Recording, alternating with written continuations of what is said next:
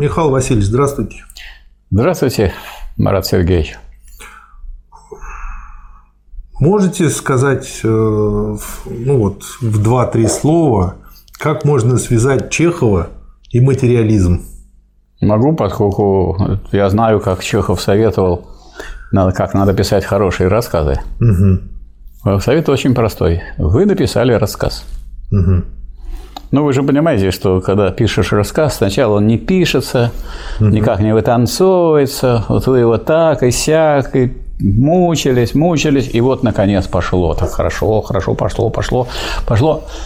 Вам надо рассказ написать, а не повесть. И не путайте рассказ с повестью, а тем более с романом. Потому что если у вас роман, ну, так сказать, может занимать много, а то рассказ должен быть короткий. Ну, таков жанр. Ну, поэтому и вот надо закончить, а он все тянется и тянется и тянется.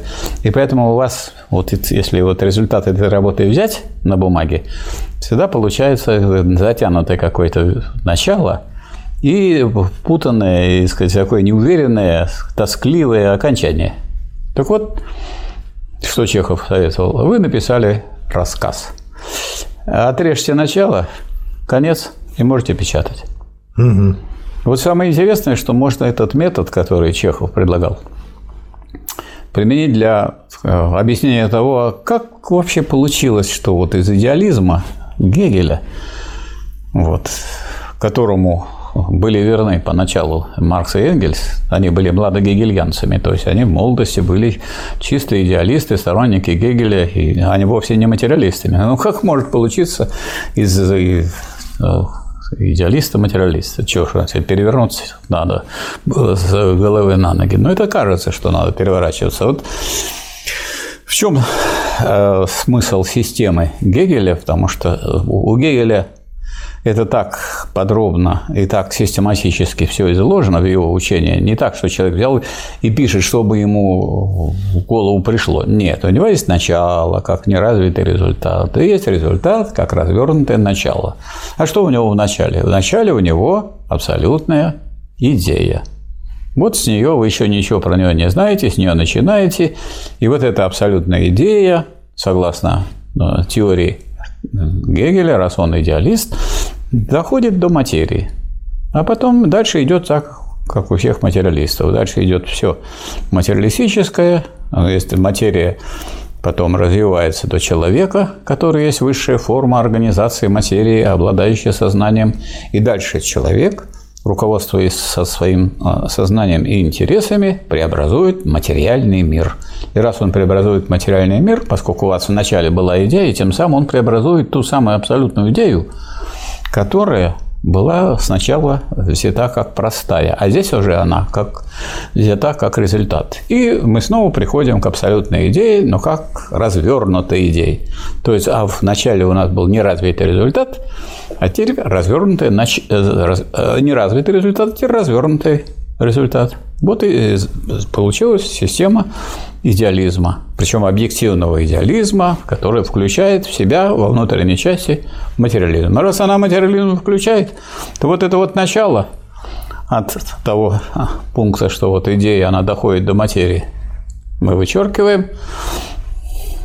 Конец, после того, как человек уже преобразует действительность и, собственно говоря, Э, движение есть какое, что сначала мысль, эта мысль потом реализовывается. Сначала идея, потом ее воплощение. То есть, ну так как вот при идеализме. Сначала идея революции, потом революция. Сначала идея планирования, потом планирование. Сначала план развития страны, потом развитие страны. План строительства социализма, потом социализм. То есть и конец насчет того, что это все абсолютная идея, тоже выбрасываем, получаем материализм. То есть можно сказать, что это шелуха идеалистическая. Кожура. Почему? Кожура. Угу. А кожура и шелуха – это то же самое. Шелуха от семечек – это же есть кожура. Но она поначалу, она как бы помогла сохранить. Да, она и сохраняет. Содержимое. Да, вот попробуйте, вот, вот семечки вы возьмете подсолнечника, а вы будете сеять этими голыми семечками, да они у вас все за зиму пропадут. А так они в кожуре будут лежать сколько надо. А весной вы посеяли, и у вас везде пойдет подсолнух. Угу. У меня, например, вырастает подсолнух. Правда, из килограмма э, мало сколько вырастает. Ну, вырастает. Это уж понятное дело. Мы же не на юге. Вот, значит, что получается? Получается, что э, совершенно понятно, как Маркс и Энгельс могут, могли, смогли превратиться э, из идеалистов объективных материалистов последовательных. Потому что этот э, гегелевский идеализм по существу с этой идеалистической шелухой включал в себя материализм. Но Гегель идеалист. И вот младогегельянцы перестали младогегельянцами и стали последовательными материалистами. Но какими? Диалектическими, поскольку они всю диалектику Гегеля истолковали материалистически, а не идеалистически. Вот и все. Отлично. Почему я спросил? Потому что сейчас 18 том, и он называется «Материализм и империокритизм». Да. Собственно говоря, на эту тему. И весь том посвящен одной работе. Да, и вот те, кто этому не, вот этого не понимает, вот этой связи объективного идеализма и материализма, что это все идет, ведь человеческое познание, оно идет, ну, нельзя сказать прямо или прямым путем. В том числе оно путем борьбы противоположности идет. То есть вот были древние материалисты, да, которые говорили, что первое есть бытие. Правильно? Я думаю, очень древние материалисты да. вообще могли даже не говорить. Они да. занимались только да. бытием и, да. и все. Парменид. Бытие. Все. Есть, есть, вот и все. Вот он на эту категорию, на этой категории и стоял. А ничто вовсе нет. Есть только бытие, а ничто вовсе нет. Но вы же не будете доказывать, что ничто есть. Это уж потом Гегель, так сказать, сказал, раз вы о нем говорите, оно есть хотя бы в вашем разговоре. Да, ну, кажется очевидной мысль, но как бы чтобы да. до нее додуматься первым. Ну, у нас даже сейчас есть философ, который говорит, первой категории должно быть ничто. Один такой приезжал, товарищ выступал у нас. Как-то грустно было на него смотреть после той работы, которую проделал Гегель, а после этого Маркс и Энгельс. Ну, грустно, потому что если человек считает, что можно начинать с ничто, уже само ничто устроено как отрицание что. Угу. Поэтому, чтобы понять, что такое ничто, надо знать, что такое что. А иначе это неопределенно. Это же определенное что. Ничто. Это отрицание что. То есть начинать надо с этого что. Да даже если он их вместе как бы сливает, все равно получается очень далеко от начала. Ну, если он вместе их сливает, это получается э, движение, превращение так э, сказать, ничто в бытие, а бытие в ничто. Угу. Вот что тут получается. Да. да. А, перед этой работой э, Ленин как бы написал про 10 вопросов референту. Очень такие хорошие, на мой взгляд, вопросы. И почему я их отдельно отмечаю? Потому что, на мой взгляд, по такой схеме можно, по сути дела, пропагандировать и марксизм, и материализм, то есть их нужно э, взять на вооружение, потому что сама формулировка вопроса, она уже во многом раскрывает и позицию, и смысл, и э, показывает узкие, слабые, сильные места. Наводящие вопросы. Да, да, вот, манипулятивные вопросы. Нет, ну наводящие, смотря на что, вот скажем, понятно, что наводящие вопросы, они могут навести на истину, а могут навести на ложь. Но вот Ленин занимался такими вопросами, которые позволяли навести человека на самому, который начнет думать, чтобы он на то, чтобы он правильно дал ответ на них. Угу. То есть облегчить ему вот это вот э, выяснение тех вопросов, в которых он еще не разбирается. Да, это же нормальный педагогический такой прием. Да. И э, потом, кстати, когда придумали методику, новую методику Ривина, она как раз-таки основана на вопросах. Да. Другое дело, пока она не очень популярна. А вспомните, как, э, как э, отличается идеализм от материализма. Потому он отличается, какой он ответ дает на вопрос, что первично, а что вторично. Вот да. с этого вопроса все и начинается. Ну, То есть начинается с вопроса. с вопроса, Да. Ну, и это как вопрос называется? А, что первично, бытие или материя? Нет, а называется это как он? А, основной вопрос. Вот основной вопрос да. философии. Вот основной вопрос философии. Скажет, скажете, вот вы меня спросите, вы философию знаете? Знаю. А что вы знаете из философии? Знаю основной вопрос философии. А что, это мало, что ли, если я знаю основной вопрос философии? Основной я знаю, ответ на основной вопрос философии. Чего еще от меня хотите? Что самое интересное, на эту тему может целую книжку написать. Да, вот и написал Ленин. Книжку, да. посвященную основному вопросу философии. Что первично, а что вторично. А он уже, вот это вот эти вопросы, это уже, так сказать, некоторые раскрытие. Да. И они еще более наводящие, чем это единственный наводящий вопрос. Я думаю, он уже просто так устал от вот этого разброда и шатания идейного. Он не устал, он прекрасно понимает, что это совершенно нормальное, естественное явление перехода э, людей от непонимания к пониманию, от ложного к а как истине. потом они переходят от понимания опять к непониманию? А это те люди, которые пятятся как раки назад. Mm. И вот он везде их клеймит. То есть вообще, когда человек не понимает, сначала не понимает, а потом понимает, его не надо клеймить, ему надо помогать выбраться. Ему надо освободиться от дурмана и встать на точку зрения истины. Когда человек уже, вот у него в руках истина, он, значит, ее не усвоил. Или по каким-то причинам следование истины связано было с тем, что надо было с кем-то поругаться, а с кем-то поссориться, а может быть бороться, а может быть сражаться, потому что за истину приходится сражаться и иногда даже умирать. Правильно? Вот. Поэтому некоторые, так сказать, люди э, слабые, э, просто как люди, ну вот как бывшие социалисты, которые в 2014 году вдруг да. стали голосовать за военные кредиты. Какие же они социалисты? То есть они, пока было тихо, мирно все, можно было в условиях буржуазной демократии что угодно высказывать, что мы социалисты, мы за социализм, мы за социалистическую революцию, а правящий класс говорит, да и болтайте. А когда э, началась подготовка к войне, им сказали, так, ну вы там решайте, или мы сейчас вас в тюрьму сажаем, поскольку у нас сейчас вопрос о военных кредитах идет, и вы будете противники, значит, ну вас по законам военного времени в тюрьму. А сказать, в России тех, кто будет голосовать против военных кредитов, на свежий воздух. У нас свежего воздуха много в Сибирь. Ну, у нас тогда демократия была, да? Да, в Сибирь. Вот наши сказали, конечно, мы на свежий воздух поедем, и все. И э, Карл Липкин сказал, я хочу в тюрьму, а остальные почему-то не захотели. Ой, несознательные они. Не, несознательные. Я подумал еще о том, что и дети тоже, когда начинают активно развиваться, начинают задавать очень много вопросов. Да. Вот, и так что ставит в раскоряку взрослых, когда да, у них заканчиваются это, ответы. То есть, э, вот Ленин понимал, что это вот для людей это поиск истины. Если человек угу. занимается поиском истины и еще не нашел, как можно его клеймить? Нужно ему помогать, выбраться да. на дорогу. Да. У него поэтому так много разъясняется, и одни и те же мысли, казалось бы, уже Ленин вроде написал на эту тему, уже в этой работе разъяснил. Ну, кто читал именно ту работу, где он это разъяснил?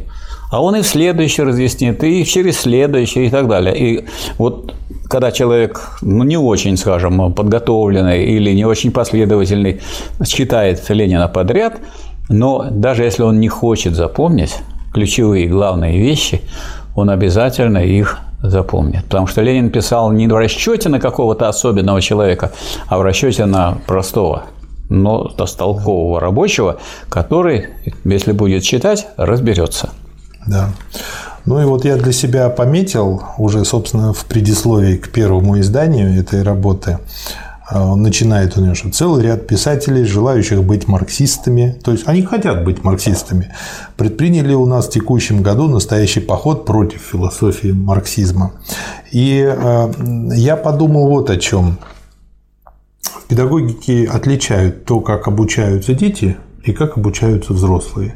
Главное отличие в том, что у взрослых уже есть свой собственный накопившийся опыт.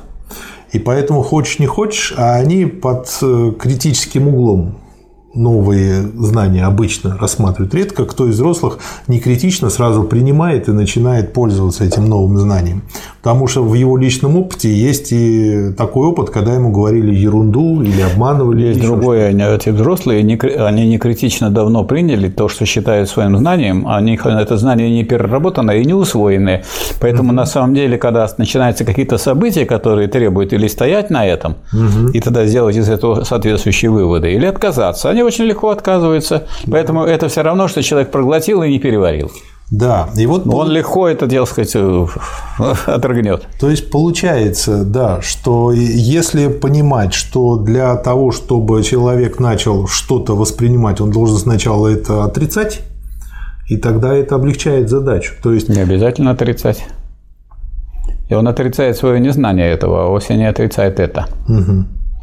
Вот если я только что-то начинаю, то я это я, а это То есть вот своим вопросом я отрицаю свое незнание. Да. Угу. Я начинаю отрицать свое незнание и перехожу тем самым к знанию. И обучение начинается с отрицания да. тогда. Угу. Да, с отрицания вот просто того, что оно просто есть, и я о нем ничего не знаю. А я уже теперь начал вникать, и я уже это отрицаю. Да.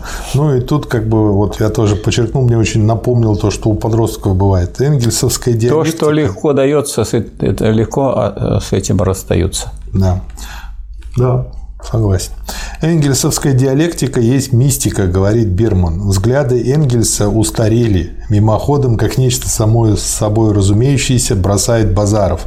Материализм оказывается опровергнутым нашими смелыми воинами, которые гордо ссылаются на современную теорию познания, на новейшую философию или новейший позитивизм, на философию современного естествознания или даже философию естествознания XX века.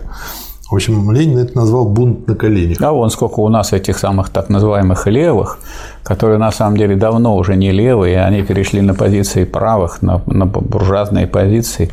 Это те одиночки, которые ни к какой партии не принадлежат, действительно да. марксистской и действительно пролетарской, и которые так сказать, изображают из себя учитель, учителей, да. а учить они научить ничего не могут, потому что у них никакой стройной системы в головах нет.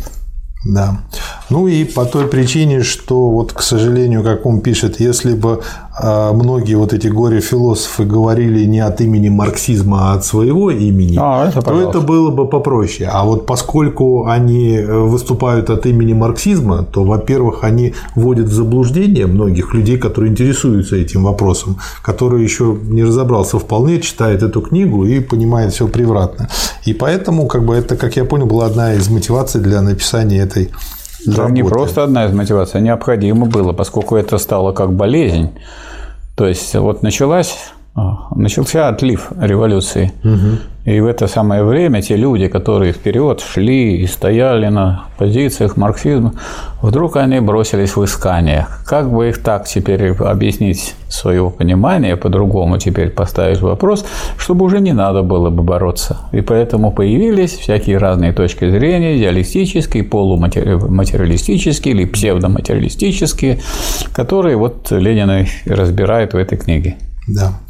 А, вместо введения, как некоторые марксисты опровергали материализм в 1908 году и некоторые идеалисты в 1710 году. А, и по большому счету получается очень интересный момент. Сейчас. Таково содержание первого параграфа сочинения Беркли. Нам надо запомнить, что в основу своей философии он кладет твердое, мягкое, теплое, холодное цвета, вкусы, запахи и так далее. Для Беркли вещи – суть собрания идей. Причем под этим последним словом он разумеет как раз вышеперечисленные, скажем, качества или ощущения, а не отвлеченные мысли. Беркли говорит дальше, что помимо этих идей или объектов познания существует то, что воспринимает их ум, дух, душа или я. Само собой разумеется, заключает философ, что идеи не могут существовать вне ума, воспринимающего их. И э, как бы Беркли – это епископ. Да. А я еще сложил 2 и 2 и вспомнил, что у меня дома есть курс, берклеевский курс лекций по физике. То есть э, в университете Беркли он очень известен тем, что там очень мощная, видимо, кафедра физики. И, видимо, этим тоже объясняется, почему многие физики, они очень так склонны к идеализму, потому что их в этом духе и воспитали. Я вот не, мне не приходило в голову сейчас перечитывать этот курс, а вот я его читал, когда учился в институте, и, может быть, он там чем-то отличается, я не знаю. Вот. Ну вот факт такой. Ну вот э, тут понятно, э, что сделал Ленин, по какому пути он пошел. То есть он видит, что масса уже людей, которые вроде бы преданы рабочему классу, марксизму, вдруг их как подменили. Как только наступил период контрреволюции, годы реакции, да. вдруг они начали все это переделывать, перелопачивать, отказываться от материализма и отказываться, хотя на самом деле они не глубокие были материалисты. Угу. Диалектики они не изучали, мы знаем, что это сложно. Можно их называть так, таких людей стихийным материалистом? Поверхностные они материалисты. Да. Потому что стихийный, может быть, стихийный, вот держится его. А эти, угу. знаете, как вот Э, пробка на воде, она стихийная, конечно, но ее не утопишь так просто. Угу. Вот ее туда, она опять всплывает, угу. и туда и деревяшка. А если топляки? Угу. Вот они были, были на поверхности, а потом набрали воды и на дно ушли. Угу. Потому что ничего их не держит. То есть по, по своей природе э, эти бревна, они через некоторое время могут упуститься на дно и будут, так сказать, очень опасным для всех кораблей, которые проплывают, потому что они одним концом могут отторчать там где-то ох, вблизи дна и пропорят вам да. корпус судна. Вот. А э, Значит, наступил такой момент, и, и, как говорится, глаза уже должны были разбегаться там у тех таких людей, как Ленин, потому что куда теперь не глянешь, бывшие, так сказать, соратники, марксисты, боевые, так сказать, Все перекрасились. Перекрасились, и, и вдруг они пошли да еще и нападают, и уже теперь уже вроде как э, что-то старое Ленин, а они да за новые. Угу. Мы это уже новые видели. Новые, новые, новые, давайте новые, давайте перестроим и так далее, и так далее. Вот. И, а как с этим бороться? А тогда надо взять э, не вот этих путаников сначала, угу. а взять наиболее последовательные выражения. А наиболее последовательные выражения Ленин нашел у Беркли. Который не вообще идеалиста, а субъективного идеалиста. Раз все, что приходит в мое сознание, идет через мои ощущения, я как могу получить? Через зрение, через обоняние, через значит, прикосновение, да? Только внешним образом, то есть только через свои органы чувств. Раз все я получаю через все органы чувств, я могу считать, что есть только я и больше никого нет. Вот вам кажется, что вы есть, да? А это вы же у меня вот здесь на сетчатке, Марат Сергеевич. И это вы не опровергнете. Как вы будете опровергать? Вы меня опровергаете, а я вот и вижу, как на моей сетчатке разворачиваются, так сказать, ваши все аргументы и Мне так далее. эти рассуждения напомнили да. эпизод из любимого мною фильма «ДМБ». Вот, но это, но это, так сказать, очень строго, и это невозможно опровергнуть логически – но все идет, э, все, что вы мне сказали, все, что вы зрителям сказали, все идет к ним попадает тоже через органы чувств. Да. Поэтому они могут... Это вам кажется, что вы записывали эту передачу, вам кажется, что вы монтировали, вам кажется, что вы передавали. А они сидят, mm-hmm. если они стоят на позиции э, епископа Беркли, mm-hmm. что да это придумывать-то. Я вот сидел около этого компьютера, и у меня в голове вот такие были Такая ощущения. своеобразная матрица. Ну, вот есть фильм «Матрица». Вот он ну, лежит, и ему все транслируют да, туда. Угу. Не ему транслируют, он сам транслирует. Зачем ему, кто ему транслирует? Ну, нету никого больше, нету больше еще никого. более крутая «Матрица». Да, да, нету никого. Это все мои ощущения. Ну, вот я вот, ну, представьте себе, я вот вас во сне вижу. Ясно-ясно. Вы, наверное, понимаете, что во сне не менее ясно, только странные бывают такие сказать, шаги какие-то предпринимаются, нелогичные, да удивительные бывают иногда. Но все вот ясно видишь, как было. И вот я, так сказать, то есть считайте, что вот я во сне вам приснился. Могу я это опровергнуть? Я буду опровергать, а вы скажете, Михайлович, я сплю. Ну что вы меня опровергаете? Это вы же во сне. Как у меня во сне. Причем вам может еще присниться, так что где? ученые доказали, да. что что-то было до взрыва. А где, после а где я? А где я? А я у вас в голове. Угу. Вот и все. То есть э, позиция Беркли неопровержима логически. Раз все идет через мои э, ощущения, и, или через зрение, или через обоняние, или значит, через э, осязание, то все, что ко мне пришло, это оно появляется здесь. А я считаю, что оно не появляется, оно только вот здесь и есть. И все. И ничем вы это не опровергнете никак. И вот Ленин решил, что надо это рассмотреть учение. Это рассмотрение обучить, потому что оно принципиальное, оно да. логичное оно последовательное. А эти вот люди, ну, ни рыба, ни мясо. Они да, и то, и все. Тут они материалисты, там, все, да. тут они идеалисты, тут у них каша. И хуже всего с кашей разбираться, потому угу. что это надо все зигзаги и повороты у этих путаников рассматривать. Поэтому он, так сказать, взял несколько, достаточно много экземпляров, и еще и подчеркнул, что это сегодня такие вот виды. Угу. А, э, скажем, вот я разобрал в этой книге, но имейте в виду, что завтра придут другие другие, придумают еще какие-то варианты. Вот дальше которые, люди, которые смешивают э, материализм с идеализмом, это вот эти путаники, которые ничего не могут сделать последовательно. Ну, вот, скажем, вот Спиноза, он э, тоже такую построил систему, э, с которой трудно бороться. Он сказал, что есть вот идея, она же и материя. Вот вы ее и познаете, она и сама и познает себя. Вот Чехову это... Вам кажется, что это стол – это нечто материальное, а оно же и э, божественное. Угу. Это Бог в виде стола, а это Бог в виде э, аппаратуры звук. Вот, может, поэтому ученые говорят, что как раз-таки… Спинозизм в этом состоит. Вера тем и отличается, что ее нельзя опровергнуть. Веру? Веру, а науку можно? Веру не только, нет, вообще веру не только нельзя, ее и не надо привергать. Если я честно говорю, что я верю, я не настаиваю, что я ученый. Я не изображаю из себя, что я доказал. Поэтому, если я как верующий по отношению к вам выступаю, то вы просто скажете, мы уважаем вашу веру. Угу. Ну, вы так думаете и думайте на здоровье. Зачем вы будете мешать человеку? Он верит во что-то светлое и хорошее, а я ему буду рассказывать, что у тебя будет жизнь хуже, хуже, хуже и так далее. Может, это то, что я вам рассказываю, правда. Ну, а он, так сказать, вот в сладкой лжи ну, пребывает, и сказать, что ты с ним поделаешь. Поэтому с верующими мы не воюем. Нет войны с верующими у Ленина, и никогда он с верующими не воевал. Даже более говорил, верующие его спрашивают, может быть, в партии? Может быть. Если он программу выполняет, как вы собираетесь его освободить от веры? Хотите да. ему лекции читать, что Бога нет?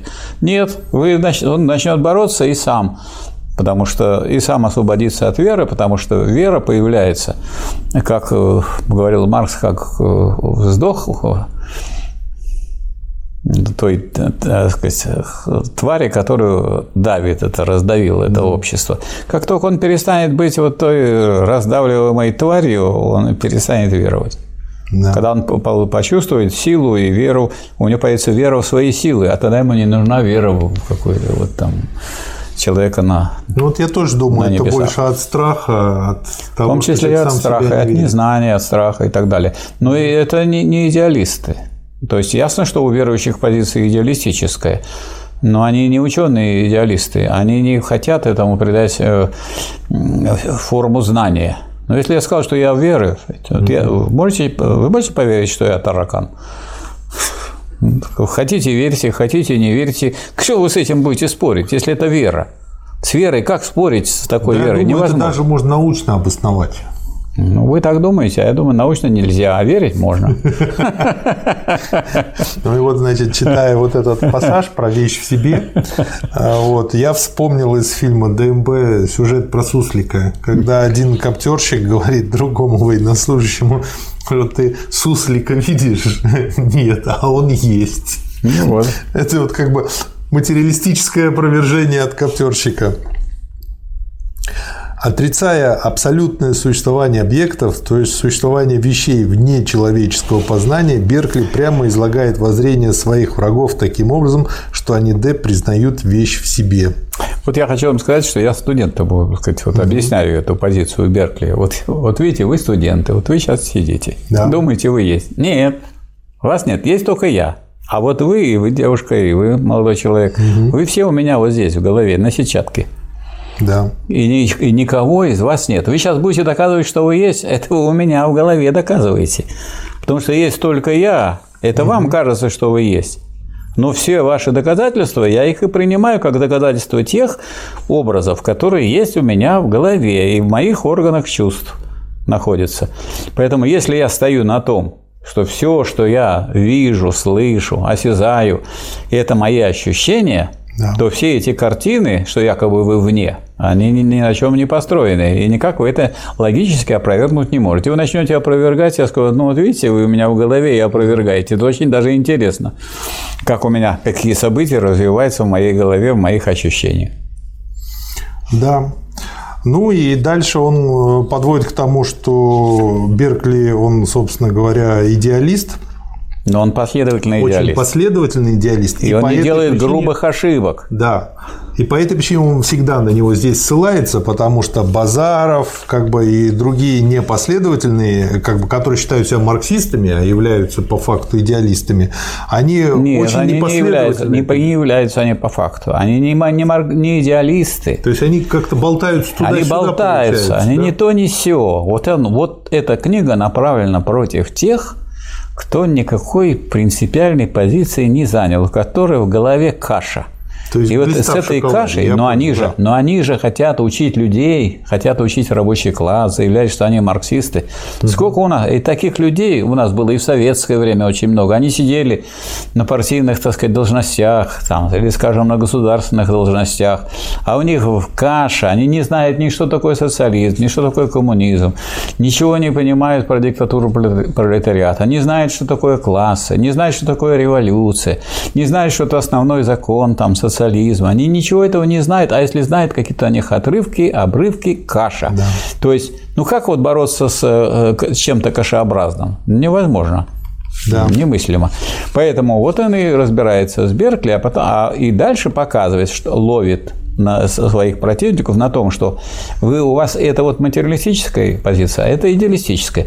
Значит, у вас осколки материализма смешанные с осколками идеализма. Да. То есть у вас вот это вот месиво, которое вас превращает из якобы ученых, из якобы марксистов в людей слабых и ничтожных. Поэтому вам не, сказать, не то, что учить, и, да, видимо, и учиться вам бесполезно, потому что если вы к этому возрасту, к этому времени у себя образовали в голове такую кашу, то ничего толкового и путного выйти не может. Единственное, что может вас спасти, это вот, так сказать, все вы займете последовательно, давайте выбирайте, или вы последовательный материалист, и тогда мы еще можем с вами иметь дело как э, с э, марксистами, членами партии и так далее. Либо вы идеалисты, тогда на здоровье, только мы с вами не хотим иметь дело, потому что у нас с вами война. Угу. Идейная и материальная, всякая. То есть все вы тогда не просто. А с вот с этими путанниками у нас это как мусор, надо их выметать отовсюду. Если вы не встанете на твердую какую-то позицию, то мы с вами не хотим вообще иметь дело. Поэтому таких людей нужно клеймить. И вот, так сказать, Ленин их и клеймит. И он им названия всякие придумал, империоманисты, империосимволисты. Да, Империю – это слов. слово империо. То есть, они вроде как за практику, но практика у них – Какая это практика? У них практика или в голове, или в жизни. Это же вот у рабочих на заводе практика они берут, у них есть в голове идея, они в соответствии с этой идеей или в чертежом, который mm-hmm. тоже есть идея, они делают что? Объект материи. Они, вот такой кусочек их жизни и деятельности, он так выглядит идеалистически. Из идеи они, делают. Но хотя заготовка у них все-таки материальная. Вот это он кусок материи превращает в другую форму, в другой э, объект и получает готовый продукт. Но вот такой ход у него сначала мысль, или сначала мысль о революции, потом революция, потом мысль о построении социализма, потом социализм. Так у вас, если это есть, то да, это, это что такое? Это диалектический материализм. Я теперь понял фразу «хотели как лучше, получилось как всегда». Да, получилось как у Базарова, Богданова и других путаников. А, он дает, значит... Жалкие люди, которым пришлось, вот, так сказать, разбору этих глупостей целую книгу посвятить, потому что на самом деле таких путаников не только много, а их, пожалуй, большинство. Потому что большинство людей в этом деле не разбирается да. и являются непоследовательными. Но другие люди, их нельзя в этом обвинять. Ну вот я, например, вот я хотел быть физиком, но в физике плохо разбираюсь. Ну как вы будете меня обвинять, я не изучал. Я скажу, я этого не знаю. Понятно. И все. Ну, Но если я объявляю, что я философ и не разбираюсь в философии, скажут, ну вы даете.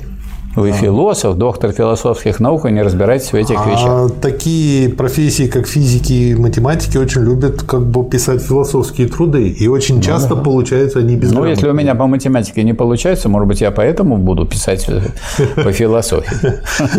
Ну и э, как бы Энгельс, собственно говоря, делит э, всех философов на два больших лагеря – материалистов, идеалистов, и указывает на основное отличие. Что Это перебежчики еще есть, перебежчики. Вот Ленин занимается тут перебежчиками. Туда-сюда. То сюда они побежали, то туда. Да. Если побеждают красные, я в красный пойду. Если побеждают белые, я Но в белые благодаря пойду. им мы всегда можем собрать на троих. Нет, благодаря им у нас всегда много людей. Для материалистов природа есть первичная, а дух вторичная, а для идеалистов наоборот. И вот эту вот мысль он обыгрывает разными фразами, разными формами на протяжении э, всего этого произведения. Вот. Ну, а введение заканчивает следующим. Пока Сейчас новые появились, вот, э, Марат Сергеевич, новые появились путаники, которые вместо вот этой постановки вопроса ленинской, угу. давайте это подчеркнем, что первично, материя или идея, сознание.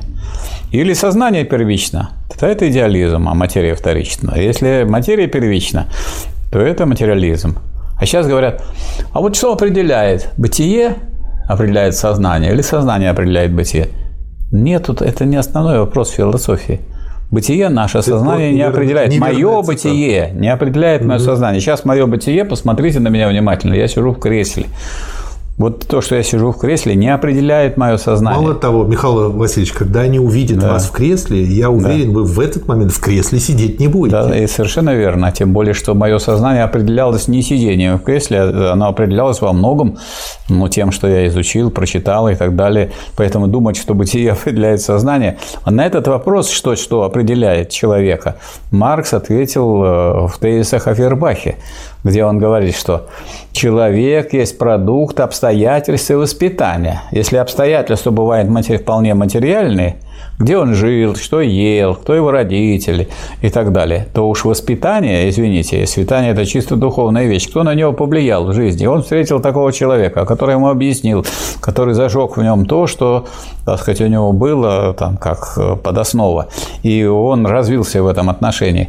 Человек есть продукт обстоятельств и воспитания. Вот Маркс – это продукт обстоятельств и воспитания. Они, они так, что если он, э, у папаша у него был, так сказать, э, вполне так сказать, относящийся к мелкой буржуазии, и сам он буржуазный интеллигент по своему положению, но это не значит, что у него, если у него положение мелкобуржуазного интелли... мелкобуржуазное, то он ну, идеи у него мелкобуржуазные. И Энгельс, между прочим, у папы у него фабрикант.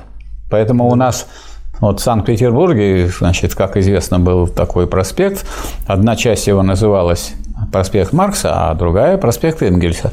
Ну, поскольку, так сказать, началась перестройка и дальше контрреволюция, то Маркса переназвали обратно в Большой Сампсониевский проспект. Дошли до Энгельса. А Энгельса нельзя трогать, у него папа был, папа был у него фабрикантом, поэтому у нас теперь, э, значит, так получается, Большой Сампсоневский, так доходим до Ланской, а как раз до здания, из которого Ленин пошел в Смольный и стал председателем Совнаркома. Все равно от Ленина никуда не делись. Да, да, никуда. А дальше идет Энгельса. И, и все, и стоит Энгельс. Mm-hmm. Вот картина.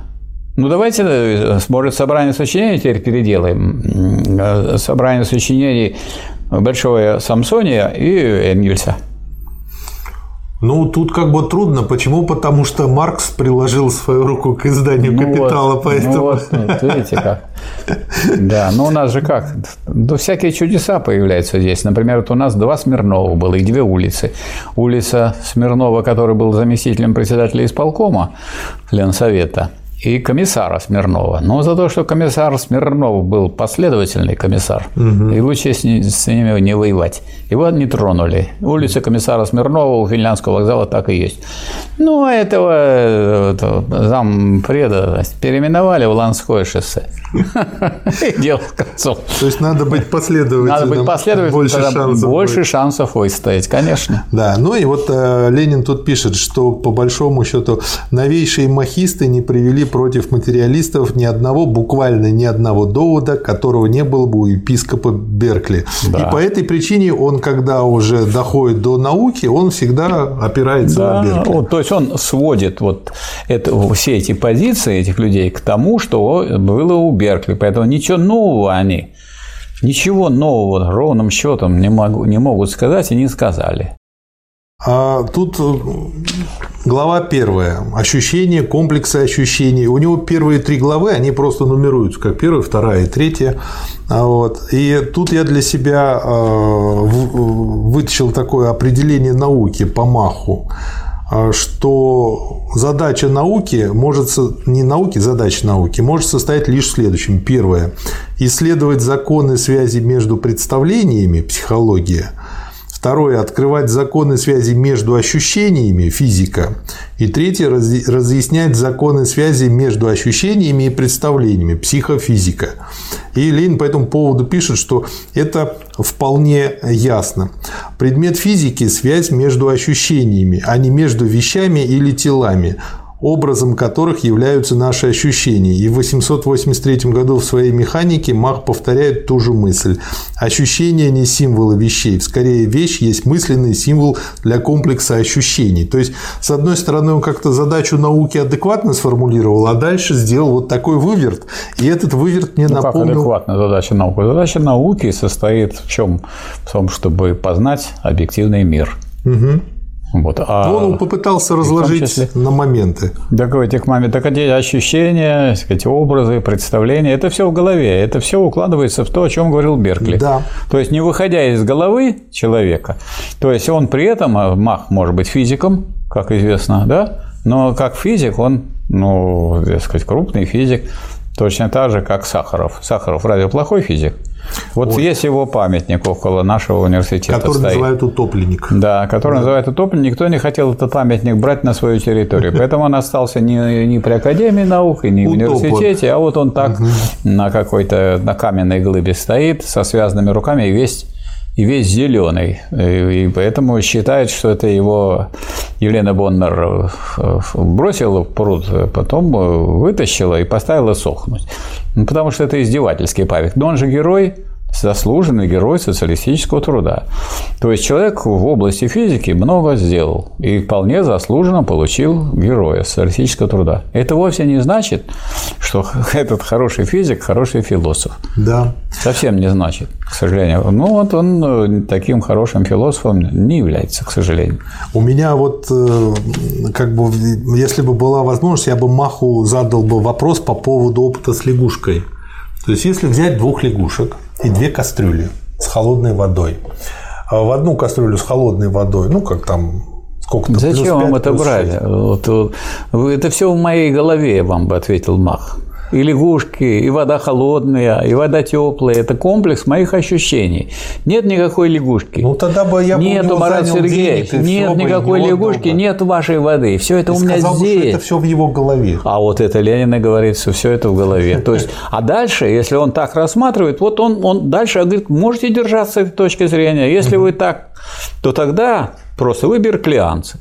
И все. И дальше мы с вами уже не воюем. То есть вы субъективные идеалисты. То есть правильно я понял, что вот если они вот такие вот последовательно упертые, то как бы то это, логи... боржом. то это логически невозможно опровергнуть. Это не логическое опровергательство. То есть вы можете встать на эту позицию и стойте на ней. И стоит из таких людей, которые стоят на позиции Беркли, ну, раз-два и общался. Почему? Ну, потому что другие скажут, вот Понятно, что вы, вы начнете меня убеждать, я скажу, Марат Сергеевич, ну что вы меня убеждаете? Это в моих ушах звучит ваш голос, а вас нет вообще. И вообще вы никто, и вас нет, а вы все у меня где? Вот здесь вы у меня. Да. Ну, ну, примерно так. Вот сейчас мы запишем эту передачу, вот люди будут смотреть, а где эта передача? А где она? А она вот сейчас будет у вас там на магнитном носителе, правильно? Да. Так вот, считайте, что магнитный носитель у меня вот здесь, И отсюда оно вышло и пошло туда. И все. Да. И никакого не было. И ни вы тут не сидели, и не я тут не сидел. А вот тот, кто сидит, у него это в голове. И что вы смотрите на экран? У вас в самой голове это, если вы берклянец, это проигрывается в самой голове. Для этого ни телевизор не нужен, ни экран не нужен компьютера, ни компьютер, ни эти да средства ж... записи, ничего не надо. Все у меня здесь. Даже бочка не нужна. Ничего не надо. Диаген? Да. Да, не надо ничего. И кормить не надо. Да. То есть это критика. То есть критика идеализма состоит не в том, что этой теории нет, а она состоит в том, чтобы всяких путаников приводить к, к, к определенной твердой позиции. Либо вы объективные идеалисты, угу.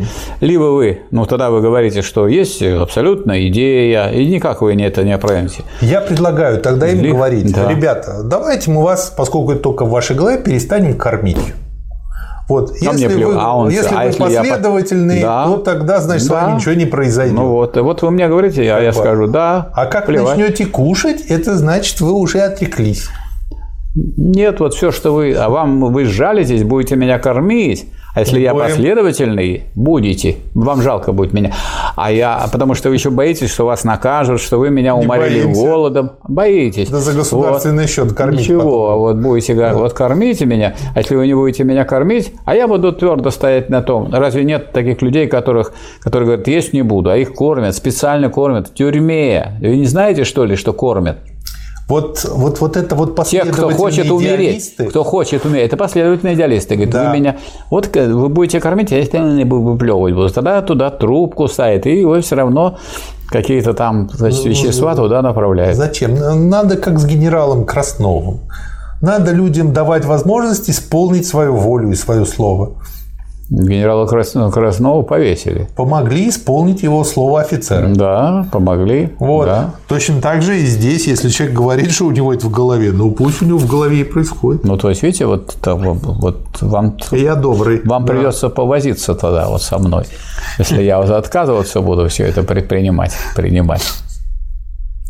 Ну, как дети. Вот смотрите, как дети, которые говорят, не буду кушать, не буду кушать. А вот их начинают мучить эти родители так и сяк.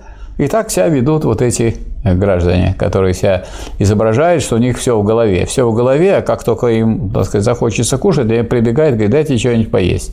Да. Кстати, Тогда и вопрос о рабочем классе и крестьянстве, которые создают материальные блага, которые создают дома, сооружения. Все люди, которые материальную основу общества, он... что вы рассказываете про какой-то рабочий класс? В да это вообще никому не нужно. В том у меня все, дело, как... у меня все в голове. Вот посмотрите на меня. У меня все здесь, и вы у меня здесь. Это вот дальше здесь есть глава, посвященная партийности вот этого да. всего. И как раз-таки Ленин и говорит, что вот это э, такой подход, э, такой ответ на основной вопрос философии ведет к, к пассивности. И это выгодно тому классу, это который эксплуатирует. Пассивность, он что... враждебности ведет. Это враждебная позиция, идеализм от позиции враждебной материализму. Просто пассивность. Это пассивность, а пассивность в классовой борьбе. Но это в, в крайнем случае это люди ходят по баррикаде, тогда в них стреляют с двух сторон. Это самая плохая позиция. Нет, они не ходят, они, они наоборот как вот бы эти пропагандируют, импери... что нет, не надо никуда ходить. Нет, империосимволисты, империоманисты, они и не идеалисты, потому что у них есть материалистические угу. какие-то взгляды. Да и не, так сказать, э, не материалисты, потому, что и не идеалисты, потому что у них есть, э, так сказать, ошибки в этом отношении. Поэтому и идеалисты их критикуют, такие как Гегель, и материалисты, такие как Маркс, там, Энгельс, И Ленин. они стукнуты с двух сторон ходят. Да, и со всех сторон их бьют. Поэтому вот после того, когда Ленин их так выставил в таком виде, они в пашмешище превратились и пропали. Это не значит, что пропали такие люди. Народились новые такие же путаники. Вот эти наши сейчас левые, так называемые, они страшные путаники, потому что они свою позицию, они на какую, они на какую сторону в классовой борьбе не встали, они на позициях диктатуры рабочего класса не стоят, и поэтому они левыми себя называют обман. Но на самом деле у них каша. Там есть и троцкизм, и, так сказать, и чисто буржуазная идеология. Там и есть кусочки оттуда, кусочки отсюда. И вроде они хорошие, и симпатичные, и правильные. А в целом они представляют собой вот эту кашу, из-за которой человек э, у нас рабочий класс не может подняться, потому что они его загадили ему голову и продолжают гадить в своих выступлениях, хороших, вроде бы по форме и грамотных. Кажется, что они грамотные. На самом деле они сами путаники и других путают. Ну вот как бы поэтому и не надо их кормить. Как же не надо? А вы это не... У вас бесклассовая позиция. Вот я, если представлял бы буржуазии, таких и надо кормить.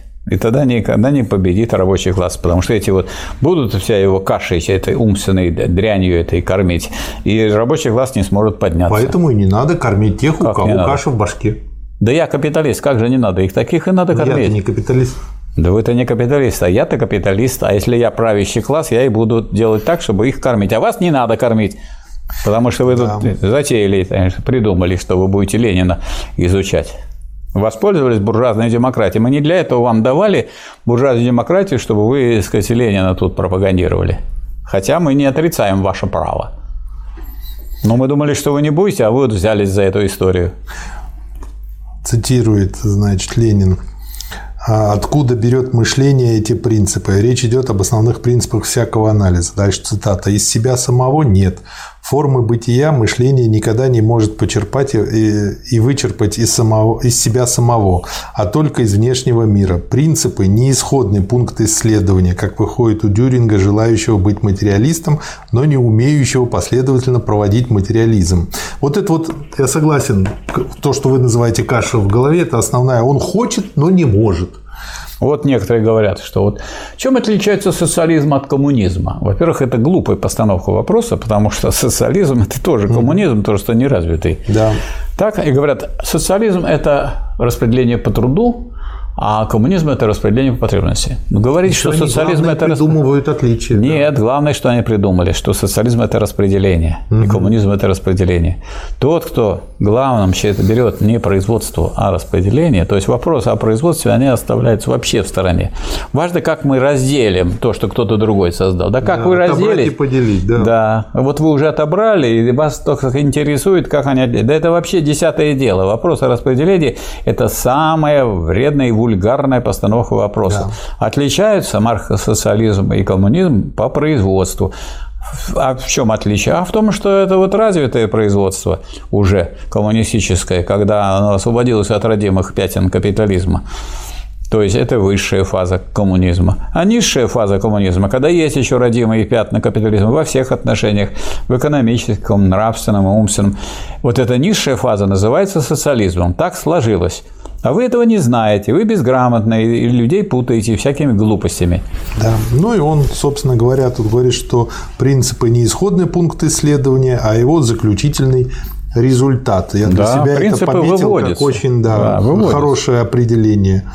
Ни природа, ни человечество сообразуются с принципами, а наоборот, принципы верны лишь постольку, поскольку они соответствуют природе и истории. Дальше он показывает... Принципы классовой борьбы вводятся из классовой борьбы, а не классовая борьба из принципов выводится.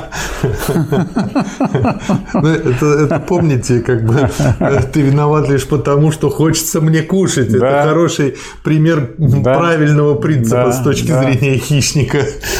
Да. А дальше он тут показывает, как, собственно говоря, идеализм приводит э, очень хорошо, ну и махизм в частности, к солипсизму со всеми его прелестями. Вот. И очень интересно показывает о том, что очень много из того, что вот эти недоученные философы делают, это, по сути дела, вот он сплошной плагиат у Беркли.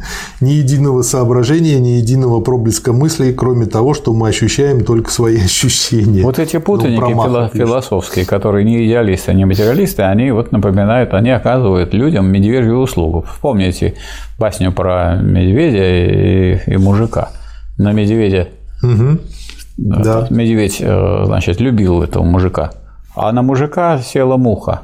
А медведь очень любил мужика, он взял булыжник и ударил по мухе. Убил муху. Убил муху и заодно убил мужика. Да. Потому что он непоследовательный был, он не отличал муху от мужика. Да. Не понимал некоторых так сказать, моментов, связанных с движением материи, в том числе такой материи, как булыжник.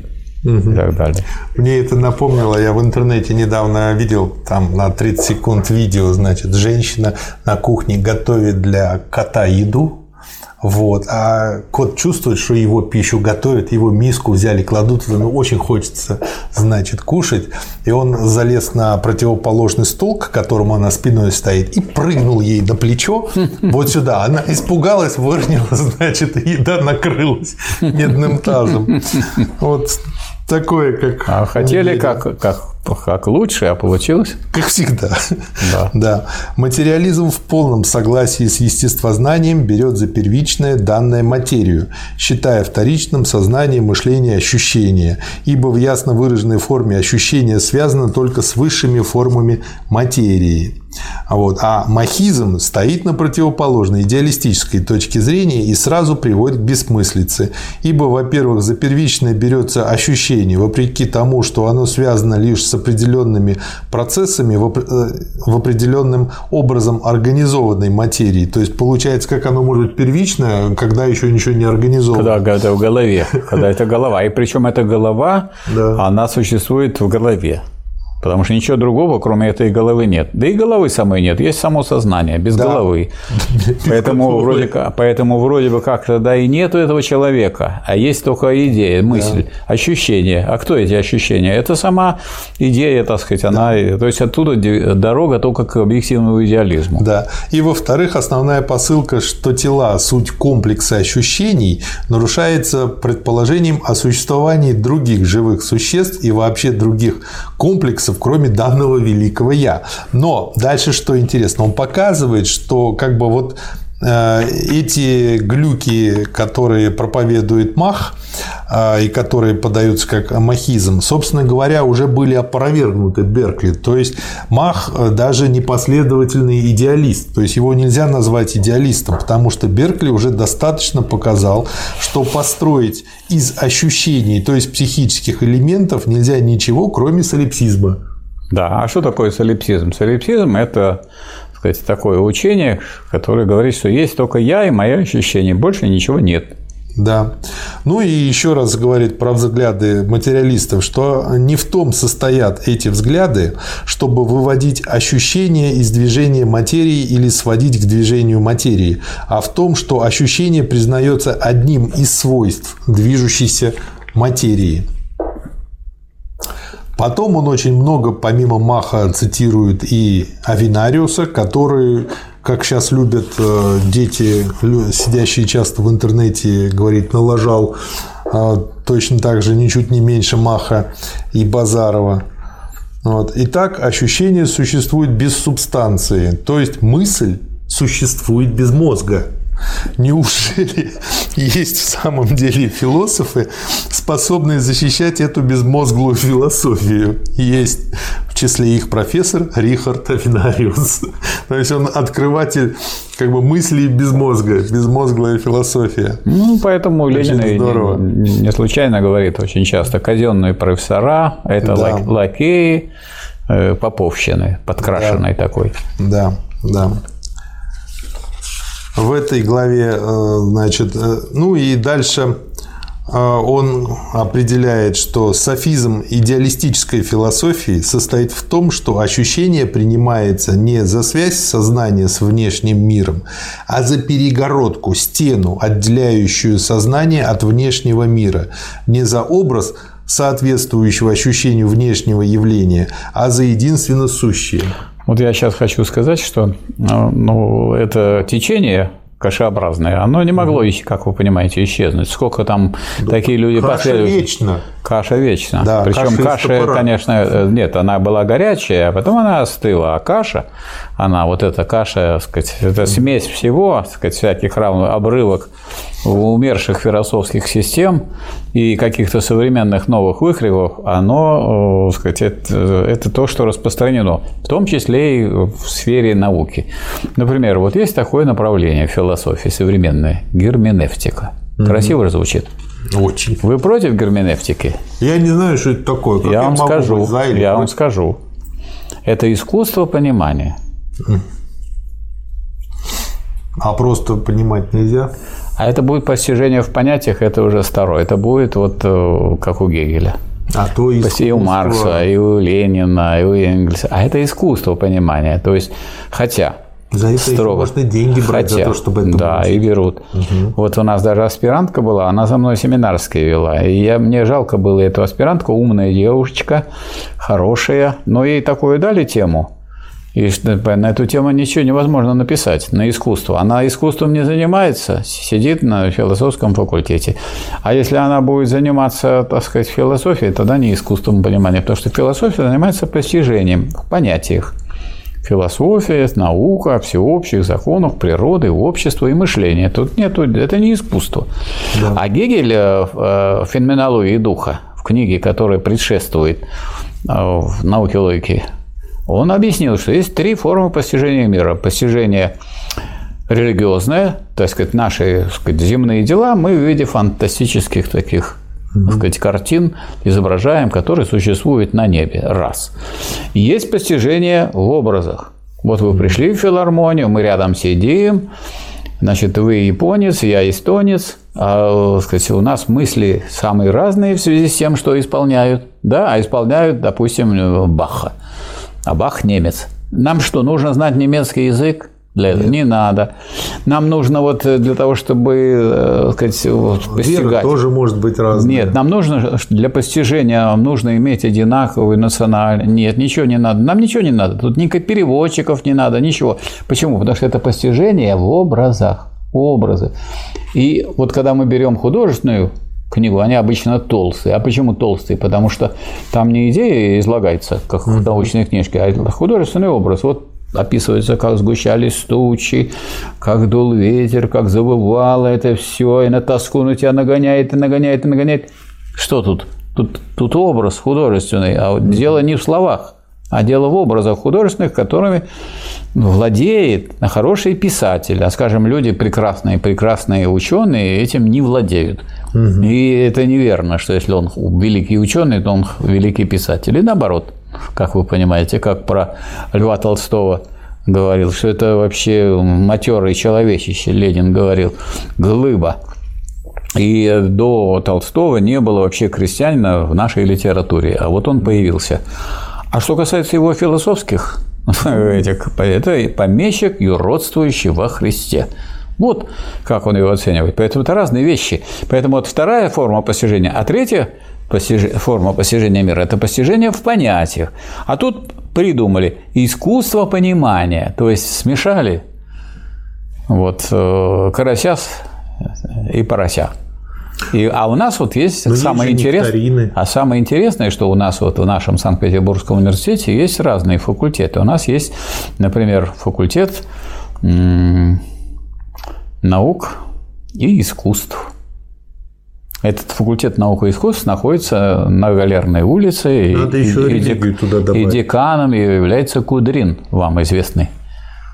Ох, он точно А был он моим, да, и он был моим дипломником, да. Ну вот он толковый был дипломник. Вот он э, декан этого самого факультета уже довольно давно. А есть еще у нас факультет искусств, который возглавляет Гергиев. Вот.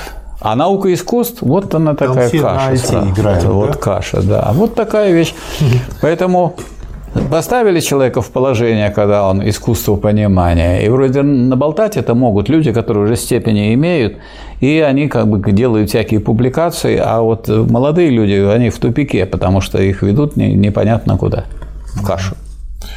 Дальше второй параграф э, этой первой главы про элемент, открытие элементов мира. И, собственно говоря, Ленин показывает, что вот то, что придумал в области безмозглой философии профессор Авинариус, и ввел понятие элементов мира, это не меняет ничего, потому что он просто-напросто переобозначил слово. То есть он ощущение заменил элементами.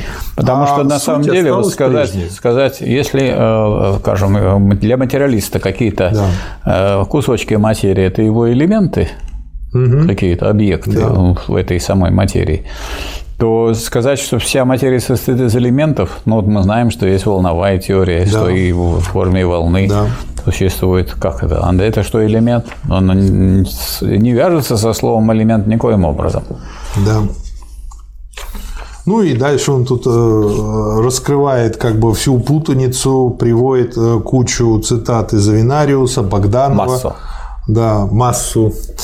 Вот. Это у, у тех куча, а у Ленина масса. Вот. Ну, например, Мах тут заявляет, нет никакой трудности построить всякий физический элемент из ощущений, то есть психических элементов. А зачем его тогда строить, если он есть? Во-первых, есть. Во-вторых, он тут вот масло масляное сказал, а в-третьих, это уже практически солипсизм. То есть, как бы да. я, я, я теперь понял, почему э, у нас такое правительство. Они все солипсисты. Они приняли программу, приняли планы нет и ждут, планов. чтобы они нет потом исполнили. Планов Может, они у них в головах нет. они исполнили. Планом являются директивные документы, которые проходят через соответствующий орган. Прошло через Думу, не прошло. Значит, это не план. Это не закон. А раз не закон, никто не обязан его выполнять. А значит, это я могу сказать, а какие у вас планы, Марат Сергеевич? Я могу сказать, а у вас какие планы? А у меня сегодня одни планы, завтра другие, послезавтра третьи. Поэтому я могу все время с планами. Планов у нас очень много, и я наших планов люблю громадью. Да. А, следующий параграф этой главы про принципиальную координацию. Это другой выверт э, да. подобие элементов про то, что э, всегда есть полное соответствие моего я и моего не я, и а что они всегда скоординированы. Принципиально ведь от слова принцип, а принцип это вырабатывается человеком. А они придумали, да. взяли с потолка. И вот а эта вот принципиальная вот координация, то есть это совершенно явно исходит опять из, э, из головы. А вот, да. значит, э, вот это и есть идеалистический выверт. Да. Мне очень понравилось тут «я», ну, имеется в виду «я» большое. Большое, конечно. Называется при этом центральным членом координации среда противочленом. То есть, как-то вот… А нету никакой среды. Если он центральный член, если все это в его голове, то никакой среды нету. Это только комплекс ощущений. Вот. Ну и дальше, собственно То говоря... есть Ленин не так их э, разбивает, что он говорит, что это неверно. Он говорит, что если вы встали на какую-то позицию, хоть идеалистическую, хоть материалистическую, ну вы будьте последовательны. Если у вас это ощущение в вашей голове, ну чего вы тут, какие принципиальные? У вас ощущения эти ощущения никак нельзя путать с принципами. Ну и потом Какая координация? Я, я, Кто координирует свои ощущения? Ощущения вас координируют, а не вы свои ощущения координируете. Это вот знаете мне, что напомнил? Вот то, что они здесь объявляют я и не я как противоположность, это когда в учебнике логики, э, который был в 1953 году, черное и белое объявлялось, ну, как пример противоположности. Да. Такая же ошибка. Вот некоторые говорят сейчас, ссылаясь там на китайские, так сказать, угу. такие элементы, что в них то и инь, и янь, дескать, у них диалектика. Ну, диалектику, так сказать, и китайские наши товарищи изучают через Гегеля, а вовсе не потому, что у них есть и инь, и янь. Потому что наряду с противоположностями есть единство противоположности. А это единство означает, что каждая сторона сама есть противоположность. Поэтому единство Сначала противоположных сторон, а потом, и говорится, единство противоположностей. Поэтому это не такие, которые можно разделить и которые можно, так сказать, выделить. Одна mm-hmm. это одно, это другое. А они переходят одно в другое. Да. И они при этом находятся в состоянии борьбы, а не в состоянии разделения чего-то единого целого на два кусочка. Хотя бы такие две запятые, которые образуют инь и янь. Я вспомнил поговорку «милые бронятся, только тешатся». Да. да. Наивный реализм, вот как раз всякого здорового человека, не побывавшего в сумасшедшем доме или в науке у философов-идеалистов, состоит в том, что вещи, среда, мир существуют независимо от нашего ощущения, от нашего сознания, от нашего «я» и от человека вообще. Наивное убеждение человечества сознательно кладется материализмом в основу его теории познания. А оттуда у них что получается, что если я отвернулся вот от вас, то вас уже и нет. Да. Ну, потому что вы, я же вас не вижу, да. не ощущаю. След, следующий параграф этой главы вообще феноменальное название. Существовала ли природа до человека? Ну, ну вот... как она может существовать до человека, если они у меня ощущения, это образы в моей голове? То есть не существовало тогда. Это, это мне напоминает сейчас нынешнее течение плоскоземельщиков. Как бы да. вот э, есть у меня возможность реальному настоящему космонавту, человек, который побывал в космосе, установил э, на данный момент самое длительное пребывание человека в космосе, там два с половиной года. 770 сколько-то вот столько суток пробовал он там Могу я ему задать вопрос, круглая земля или плоская? И мои знакомые плоскоземельщики все время просят, ну задай ему этот вопрос, ну задай. Я ему говорю, что если я ему такой вопрос задам, он оскорбится, потому что он считает меня нормальным, он скажет, он скажет, он скажет, я с идиотами не разговариваю. Да, да, и у меня ну, как бы контакт будет потерян. Сами спрашивайте такие идиотские вопросы, сами задавайте. А вы не хотите выглядеть идиотом. Органическая материя есть явление явление позднейшее, плод продолжительного развития. Значит, не было ощущающей материи, не было никаких комплексов ощущения, никакого «я», будто бы неразрывно связанного со средой по учению Авинариуса. Материя есть первичная, мысль, сознание, ощущение, продукт очень высокого развития. Такова материалистическая теория познания, на которой стихийно да. стоит естество. Возвращаемся к началу, которое да. у нас было с вами. Мы говорили о том, как вообще связь между материей и идеей. И вот есть материя, она развивается через разные формы до человека. Да. Так, а человек это животное какое? Это животное? Животное. животное. Какое животное? Не растение же он. Нет, это общественное. Общественное, говорящее, трудящееся и разумное. И вот этот человек, он осознает самого себя и весь мир. И тем самым, и тем самым материя приходит сама к себе, к осознанию самой себя. Да. Ну и это очень хорошо тоже выводится именно в логике Гегеля. К сознанию, то есть отражению. От механизма к химизму да. и дальше организму. И... Одна часть материи обладает свойством таким вот сознания, а другая часть не обладает. Но, но первичное так сказать, отношение, которое есть, свойство отражения, им обладает вся материя. Да. Ну и, собственно говоря, вот поскольку Авинариус отвечает на вопрос, что до человека природа не существовала, то Ленин пишет, что теория Авинариуса 1876 года есть теория мысли без мозга. То есть безмозглая теория. Да. Дальше. Еще лучше вопрос. Мыслит человек при помощи мозга? Вы знаете, в интернете есть э, видео, показывают парня, который э, американец, не особо интеллектуал, работал барменом, по своей идиотской глупости напился, сел за руль, попал в аварию, вылетел через лобовое стекло своего автомобиля, ему вот так вот срезало башку. Он пришел в себя, какой был, такой и остался. И ему даже попросил сюда ничего не восстанавливали, у него буквы Г идет, только здесь чуток остался такой, в общем, хвостик. И, в общем, видно, особенно в профиль он там показывается, сам снимает э, себя, что, в общем-то, головного-то мозга у него практически-то и нет. И при этом окружающие люди не особо замечали. Ну да, он был балбесом, троечником в школе, не более того. Но вот как-то жил и барменом работает. Вот, и может быть по этой причине люди периодически задают вопрос. Ну, солипсистом, но солипсистом он мог бы быть? Солипсистом легко. Вот он, это он легко. до сих пор работает барменом, любит да. курить травку, вот любит выпивать и да, также по-прежнему ездить. Да. да. Для мыши сильнее кошки зверя нет, для русских махистов сильнее Плеханова материалиста нет. Неужели в самом деле только Плеханов или впервые Плеханов выставил тот материалистический тезис, что сознание есть внутреннее состояние материи? Авинариус не только спорит против материалистического тезиса, но создает целую теорию опровержения именно этого тезиса. Наш мозг, говорит Авинариус в человеческом понятии о мире, не есть обиталище, седалище, созидатель, не есть инструмент или орган, носитель или субстрат мышления. Мышление не есть обитатель или повелитель, половина или сторона и так далее, но и не продукт, и даже не физиологическая функция, или даже состояние мозга вообще. Э, как бы у меня уже мозги заплелись. Но у человека, у человека мозг не в голове. Ну что тут непонятно? Не в голове у него мозг.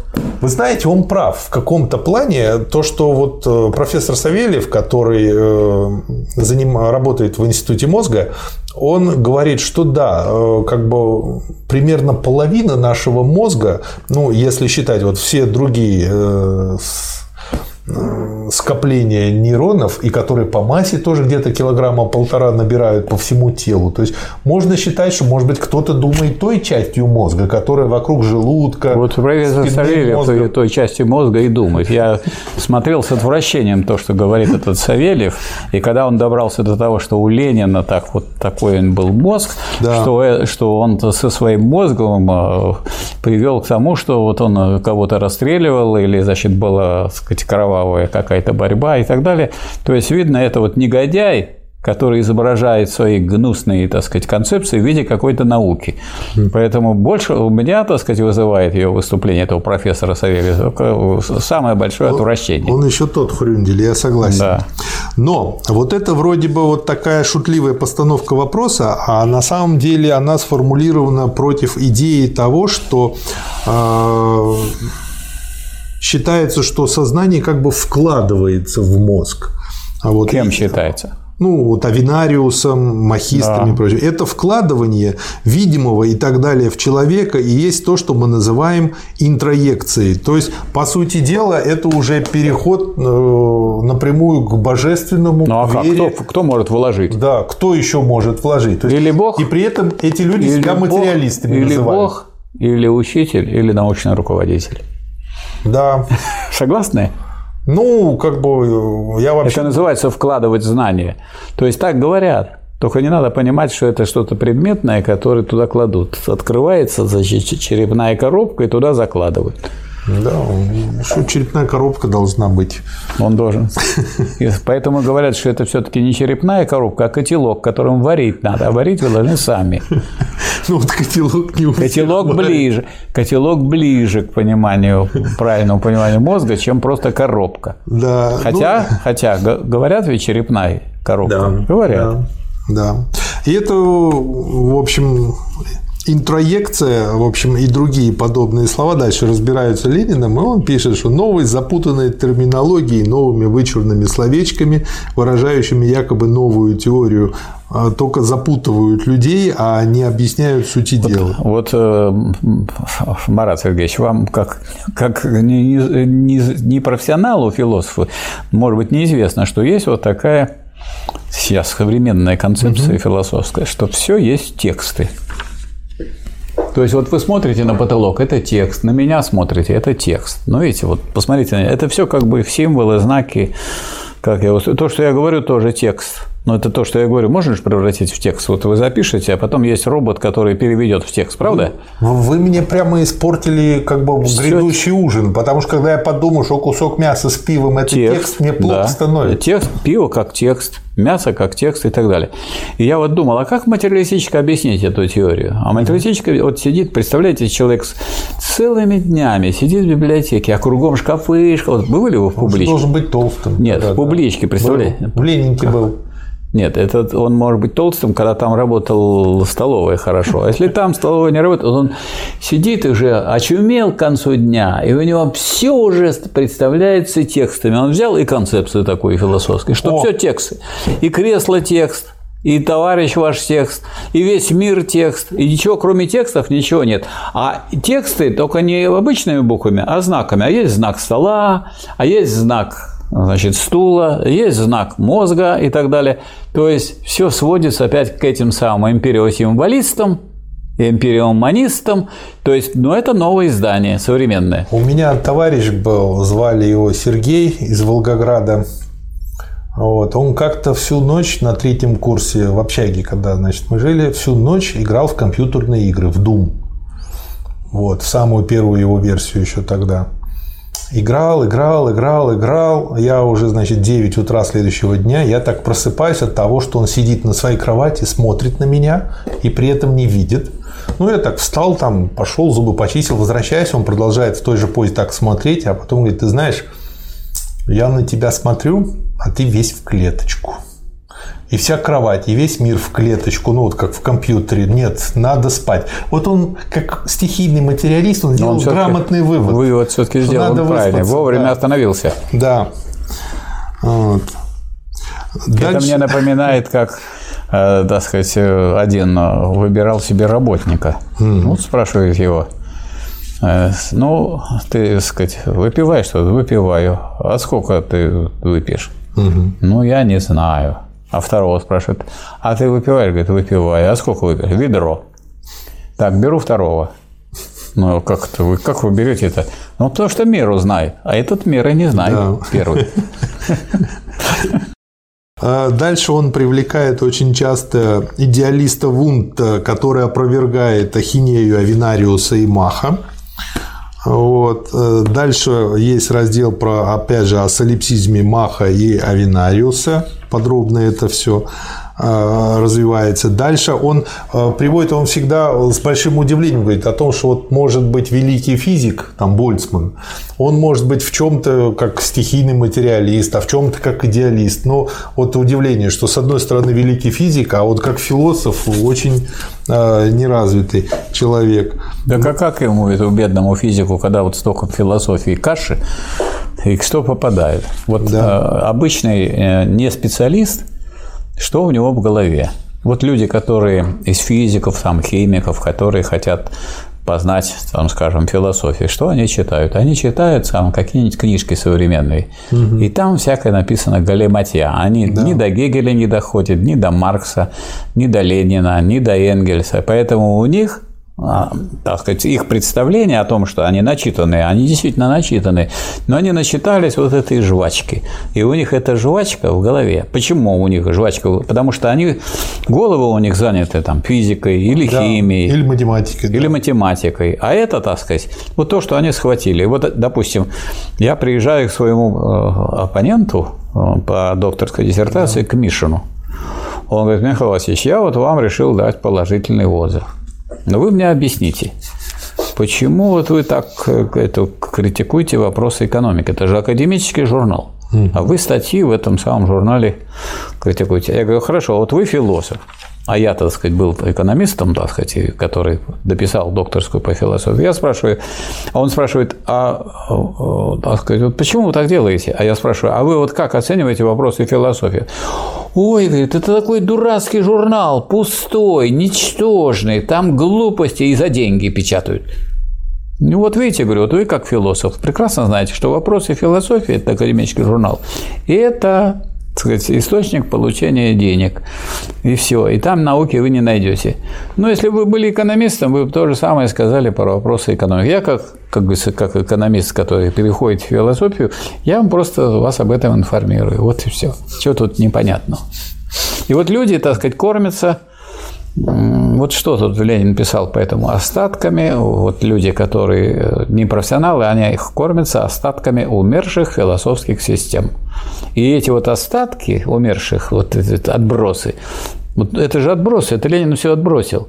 Вот эти отбросы, ну, вы представляете, вот выйдете вы на берег Финского залива, посмотрите, что плавает. Даже не хочется и говорить, что плавает – не расстраивать людей. Вот это вот они то, что плавает, этим и кормятся. Ну, а что расстраивать? Как бы то, что там плавает, а на всех газонах лежит от кучи собачек. Ну, вот так. И нормально. Вторая глава. Теория познания империокритицизма и диалектического материализма. Вторая глава. Первый параграф. Вещь в себе. Он тут пишет, что вещь себе, она для Богданова, Валентинова, Базарова, Чернова, Бермана, Юшкевича, как черный зверь, страшилище, выступает. Материализм берет природу за первичное, дух за вторичное. На первое место ставит бытие, на второе – мышление. Идеализм поступает обратно. Высший вопрос всей философии, великий коренной вопрос, есть вопрос об отношении мышления к бытию, духа к природе. Разделив философов на эти два большие лагеря по этому основному вопросу, Энгельс указывает, что есть и другая сторона основного философского вопроса, а именно, как сводятся наши мысли об окружающем нас мире к самому этому миру? В состоянии ли наше мышление познавать действительный мир? Можем ли мы в наших представлениях и понятиях о действительном мире составлять верное отражение действительности? Ну, как я понимаю, по поводу вещи в себе, это вот как раз идет обсуждение да, по этому вопросу. Но надо к этому добавить, что вот угу. вопрос о вещи в себе в развернутом виде угу. был поставлен Кантом. Угу. И Кант, который много сказать, сделал для критики предшествующей философии, многие вопросы разобрал, в этом вопросе, в этом вопросе занял такую позицию, что вещь в себе, что мы вот видим вещь, но что она в себе, то есть какова ее глубина, мы этого познать не можем. Угу. И вот он заложил такой очень нехороший камень, так сказать, в основу, конечно, не философии, а в основу вот этих философских отступлений, которые потом пошли. То есть ничего нового эти вот. То есть правильно я понял, что Кант ничего не ел всю свою жизнь? Нет, Кант много чего сделал, но. Не, ел. А, нет, он ел, но он вещь в себе понимал так, что это непознаваемо. Я могу съесть, но я не знаю, что это такое. Непознаваемо. Нельзя познать вещь в себе. И Гегель что сказал Гегель по этому поводу? Он разделался просто молниеносно угу. с этой самой вещью в себе. Что такое вещь в себе? Это пустая, неживая абстракция. Угу. А на самом деле все, так сказать, познаваемо. Но у него познаваемо, потому что у него у Гегеля, так сказать, вот уже субъективный человек, человек. Он это же часть мира. Значит, одна часть мира отражает другую часть мира. Что тут непонятного? Поэтому и он даже ступень этого познания сказать, это надо понять, это, оно, во-первых, оно есть. Во-вторых, эта вещь существует. А раз она существует, она существует при определенных обстоятельствах и предпосылках. Эти обстоятельства называются условиями. Потом эта вещь, если она существует, то на поверхности это явление, а у явления есть закон. То есть не просто есть вот ее, так сказать, явление, а у каждого явления есть закон. А теперь, если мы возьмем мир явлений, то есть в этом мире такие являющиеся факты, такие-то являющиеся моменты, э, у которых есть основания, у которых есть закон. И вот то, что закономерно и на поверхности есть, это действительное. То есть людей много, а действительных мало. Ученых много, а действительных ученых мало. Людей много, а порядочных меньше и так далее. Вот. А в науке много всяких писателей, пишущих, а действительных ученых, к сожалению, вот, вот получается, вот разбирает Ленин, и, и путаники, путаники, а есть люди уважаемые. Ну, есть у него неправильная предпосылка у Гегеля, но он, исходя из этой неправильной предпосылки, создал стройную теорию, которая подлежит материалистическому истолкованию. А другие ничего не создали, потому что из каши дом не построишь. Из грязи, ну, я не знаю, что можно какую-то мазанку сделать. Но мазанка тоже не из грязи. Там, там используется, по крайней мере, солома и другие составляющие. Да. Он тут, э, Ленин приводит, собственно говоря, возражение Энгельса по этому поводу и э, выводы, которые делает Энгельс. Отсюда вытекает три важных гносеологических вывода. Первое. Существуют вещи независимо от нашего сознания, независимо от нашего ощущения, вне нас. Ибо, несомненно, что ализарин существовал вчера в каменноугольном дегте, также несомненно, что мы вчера ничего не знали об этом существовании, никаких ощущений от этого ализарина не получали.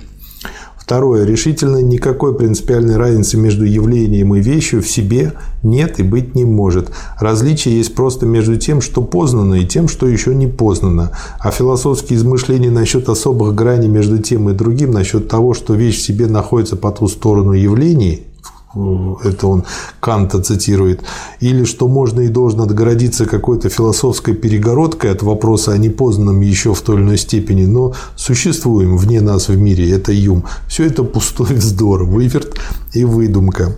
Ну и третье. В теории познания, как и во всех других областях науки, следует рассуждать диалектически, то есть не предполагать готовым и неизменным наше познание, а разбирать, каким образом из незнания является знание, каким образом неполное, неточное знание становится более полным и более точным. Да. Следующий параграф этой главы о трансцензусе. Что такое трансцензус? Ну, наверное, вы понимаете, что ценз – это некая оценка, а транс – это Ценз движение. Транс. Нет, транс А. – это транс, удаленные. Отдален. Трансцесс, как можно оценивать и так далее. Но это, так сказать, люди, которые ничего не могут создать, они называют, всех берут красивые такие слова. Да. Ничего за этим серьезного не стоит. То есть, что значит транс? То, что все, что вы изучаете, оно от вас удалено. Раз оно от меня удалено, я могу считать, что транс. Теперь, если я его оцениваю, то я цензурирую.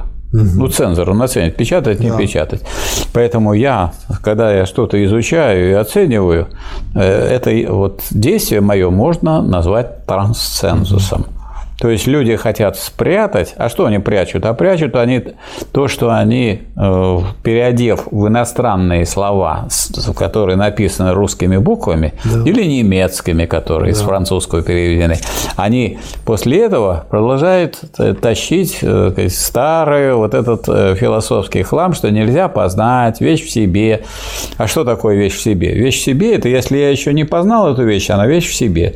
Я не умею пользоваться, скажем, звукозаписывающим аппаратом. Значит, это для меня вещь в себе. А когда я разобрался и умею включать, выключать и записывать, это уже не вещь в себе, это вещь для себя, для меня.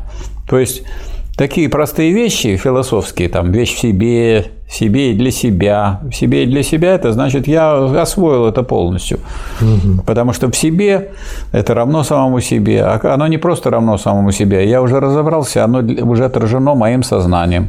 А если у меня вместо отражения сущности этого предмета просто комплекс ощущений, то этот вот комплекс от- отделяет меня от действительных реальных вещей, и тогда для меня остаются вещами в себе. А мне вместо них дают какие-то комплексы и заменяет этой фальшивкой познание мира. А, ну это можно как бы на таком самом самом приземленном уровне. Это вот как бы можно что-то значит со вкусом лимона, а можно что-то с лимоном. Да, То есть у нас сейчас и идет Все время со есть вкусом со лимона вкусом. всё. Хотите со вкусом лимона? Вот, вот, скажем, вкусное было какао в советское время. Какао-порошок. Да, положишь, ярлык, а, да. положишь, размешаешь. А что с ним сделали? А что сделали? Оттуда масло удалили, а порошок какао зерен остался. Так из э, порошка удалено то, что, собственно, относится к сущности. Да. И получилось что это ну, Невкусно и неприятно. Да. Или шоколадка, в котором нет э, э, какао-масла. Да. Вот э, как без какао-масла шоколад не тает во рту. А раз он не тает во рту, это уже не шоколад. Это вот это изделие. Ну вот если вы от- купите любую шоколадную плитку, на ней написано, из чего сделано. Вот первое слово какое? Состав. Какао. Нет? Спорим, что нет? Не догадаетесь. Сахар. Правильно. Значит, написано сахар, иногда какао-бобы, какао тертое, иногда какао-масло. Вот если есть сахар и какао-масло, это вкусный будет шоколад. А если сахар и просто какао тертое, то это уже дрянь. Ну как, ну как это шоколад сделан из сахара? Ну, ну как этом- это из при сахара? этом вот благодаря этой манипуляции очень хорошо меняется сознание, потому что э, я вот э, зашел кофе на вынос там за 100 Да. рублей. Э, Мне спра- меня спрашивают, вам с молоком? Я говорю, конечно. Вот, наливают мне с молоком, я его пью, не то кофе. Я говорю, а вы мне какое молоко? А они говорят, вот как бы овсяное, которое не молоко.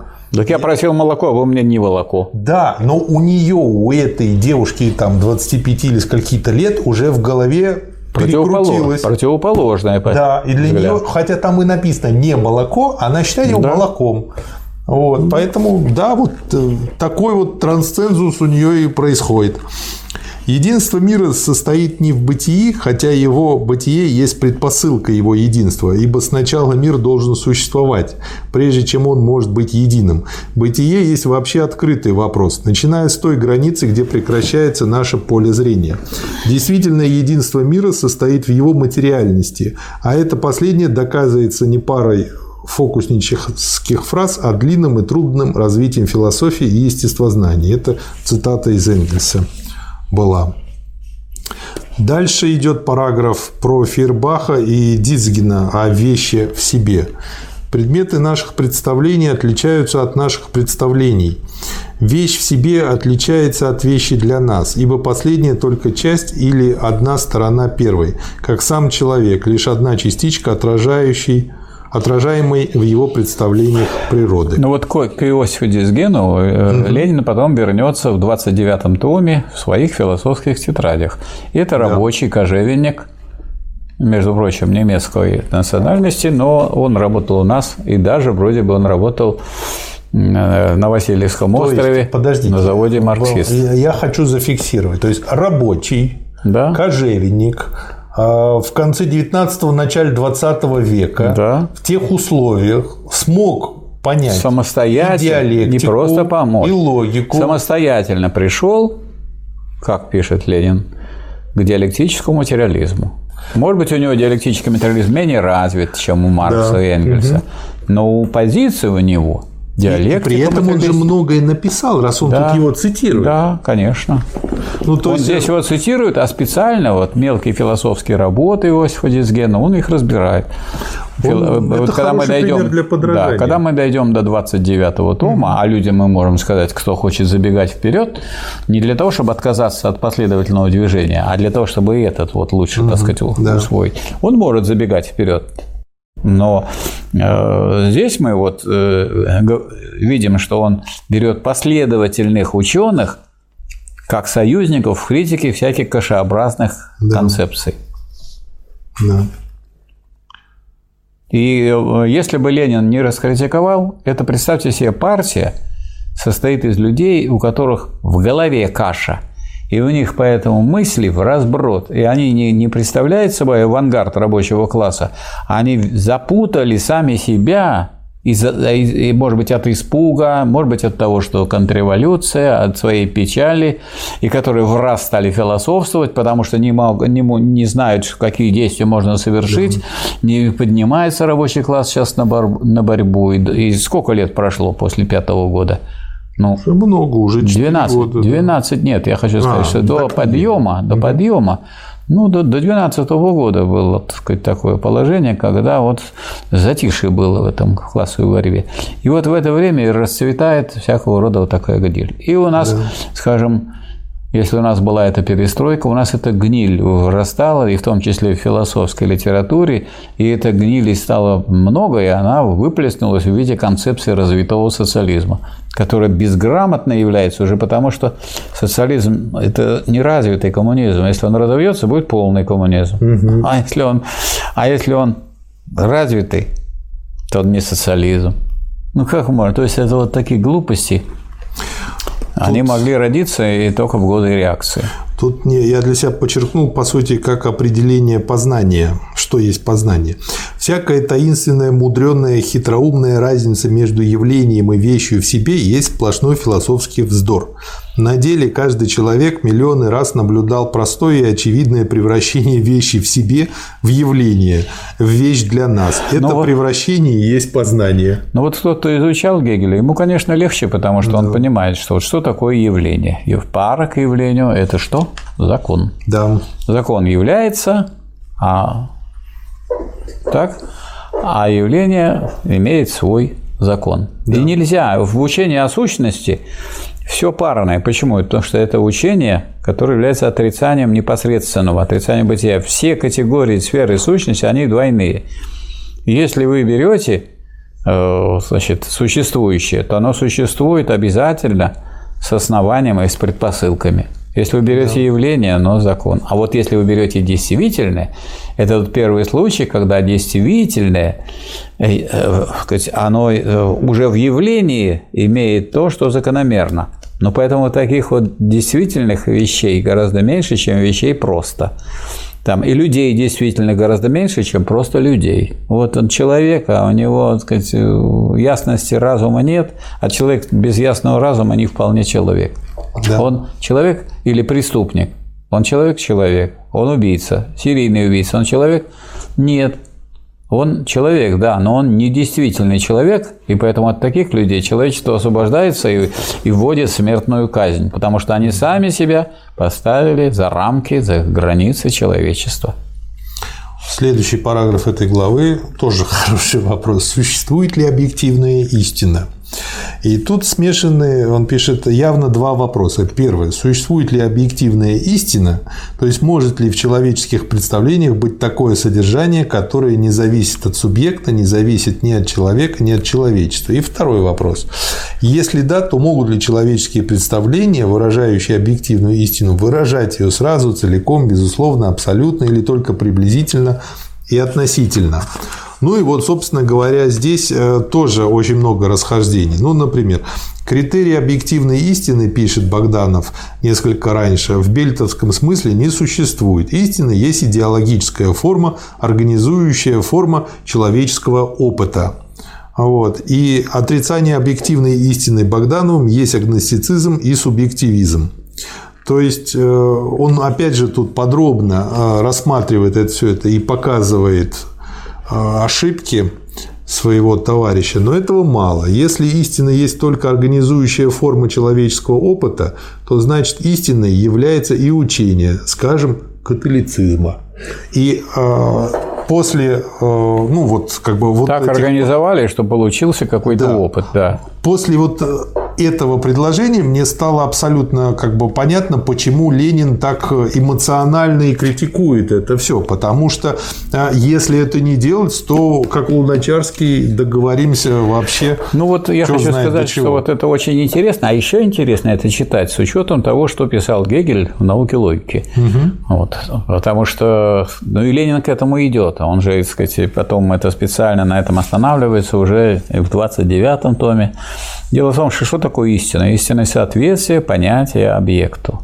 Да. Что значит существует истина? Она есть. Где она есть? Истина – это соответствие. Это соответствие. Вот есть соответствие, значит, есть истина.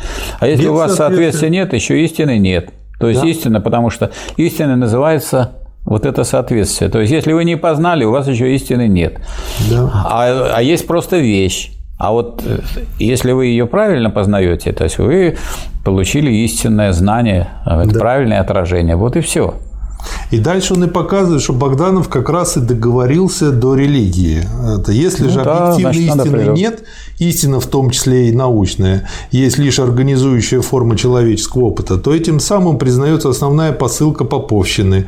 Открывается дверь для нее, очищается место для организующих форм религиозного опыта. Да, для этого существует да. церковь, для существует Библия, существуют разные писания, святые и так далее.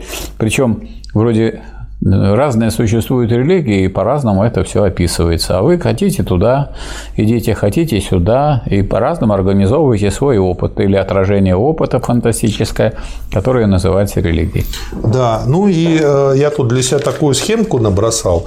То есть, как бы как я понял, объективная истина – это такой своеобразный шлюз, ну, я чисто технически выражаюсь, для понимания абсолютной истины. Нельзя говорить, что это шлюз. Это, вот, это соответствие вашего отражения тому, что вы отражаете. Если есть это соответствие, это соответствие будет полным, неполным, угу. никогда вообще ваша истина. То есть я через объективную истину вывожу и, и да, это, то есть она, вот, если мы говорим об истине, вы должны держать пару угу. объект и наше сознание. Вот если есть соответствие между в нашем сознании правильным отражается, а никогда нет абсолютно правильного. То есть угу. всегда сознание неполное, еще можно глубже угу. понимать. Исчерпывается наше понимание тем каким-то уровнем. Угу. Разве вы же понимаете, что материю можно изучать бесконечно? Да.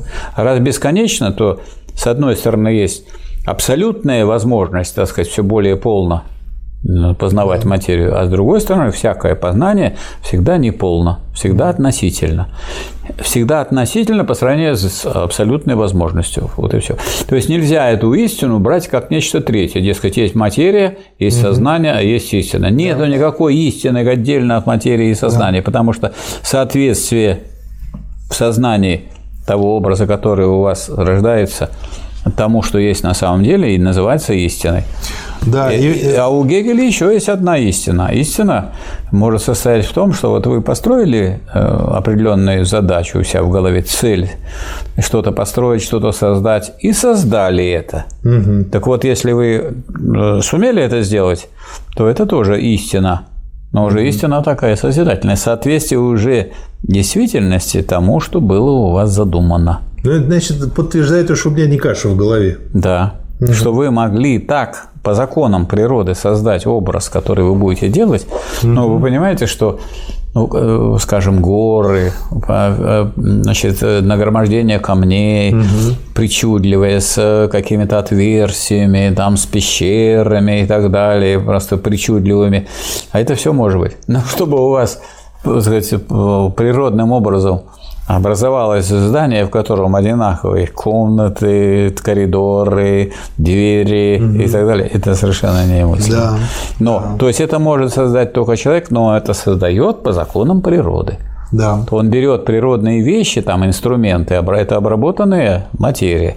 А вот то, что нас окружает, вот как это назвать? Вот давайте посмотрим на потолок. Это что, как бы вы сказали с точки зрения философской? Это природа или не природа? Это природа, подвергшаяся да. влиянию человека. Да, поэтому и существует такой термин. То, что мы вот видим угу. вокруг себя, и то, что есть дело рук человеческих, это очеловеченная природа.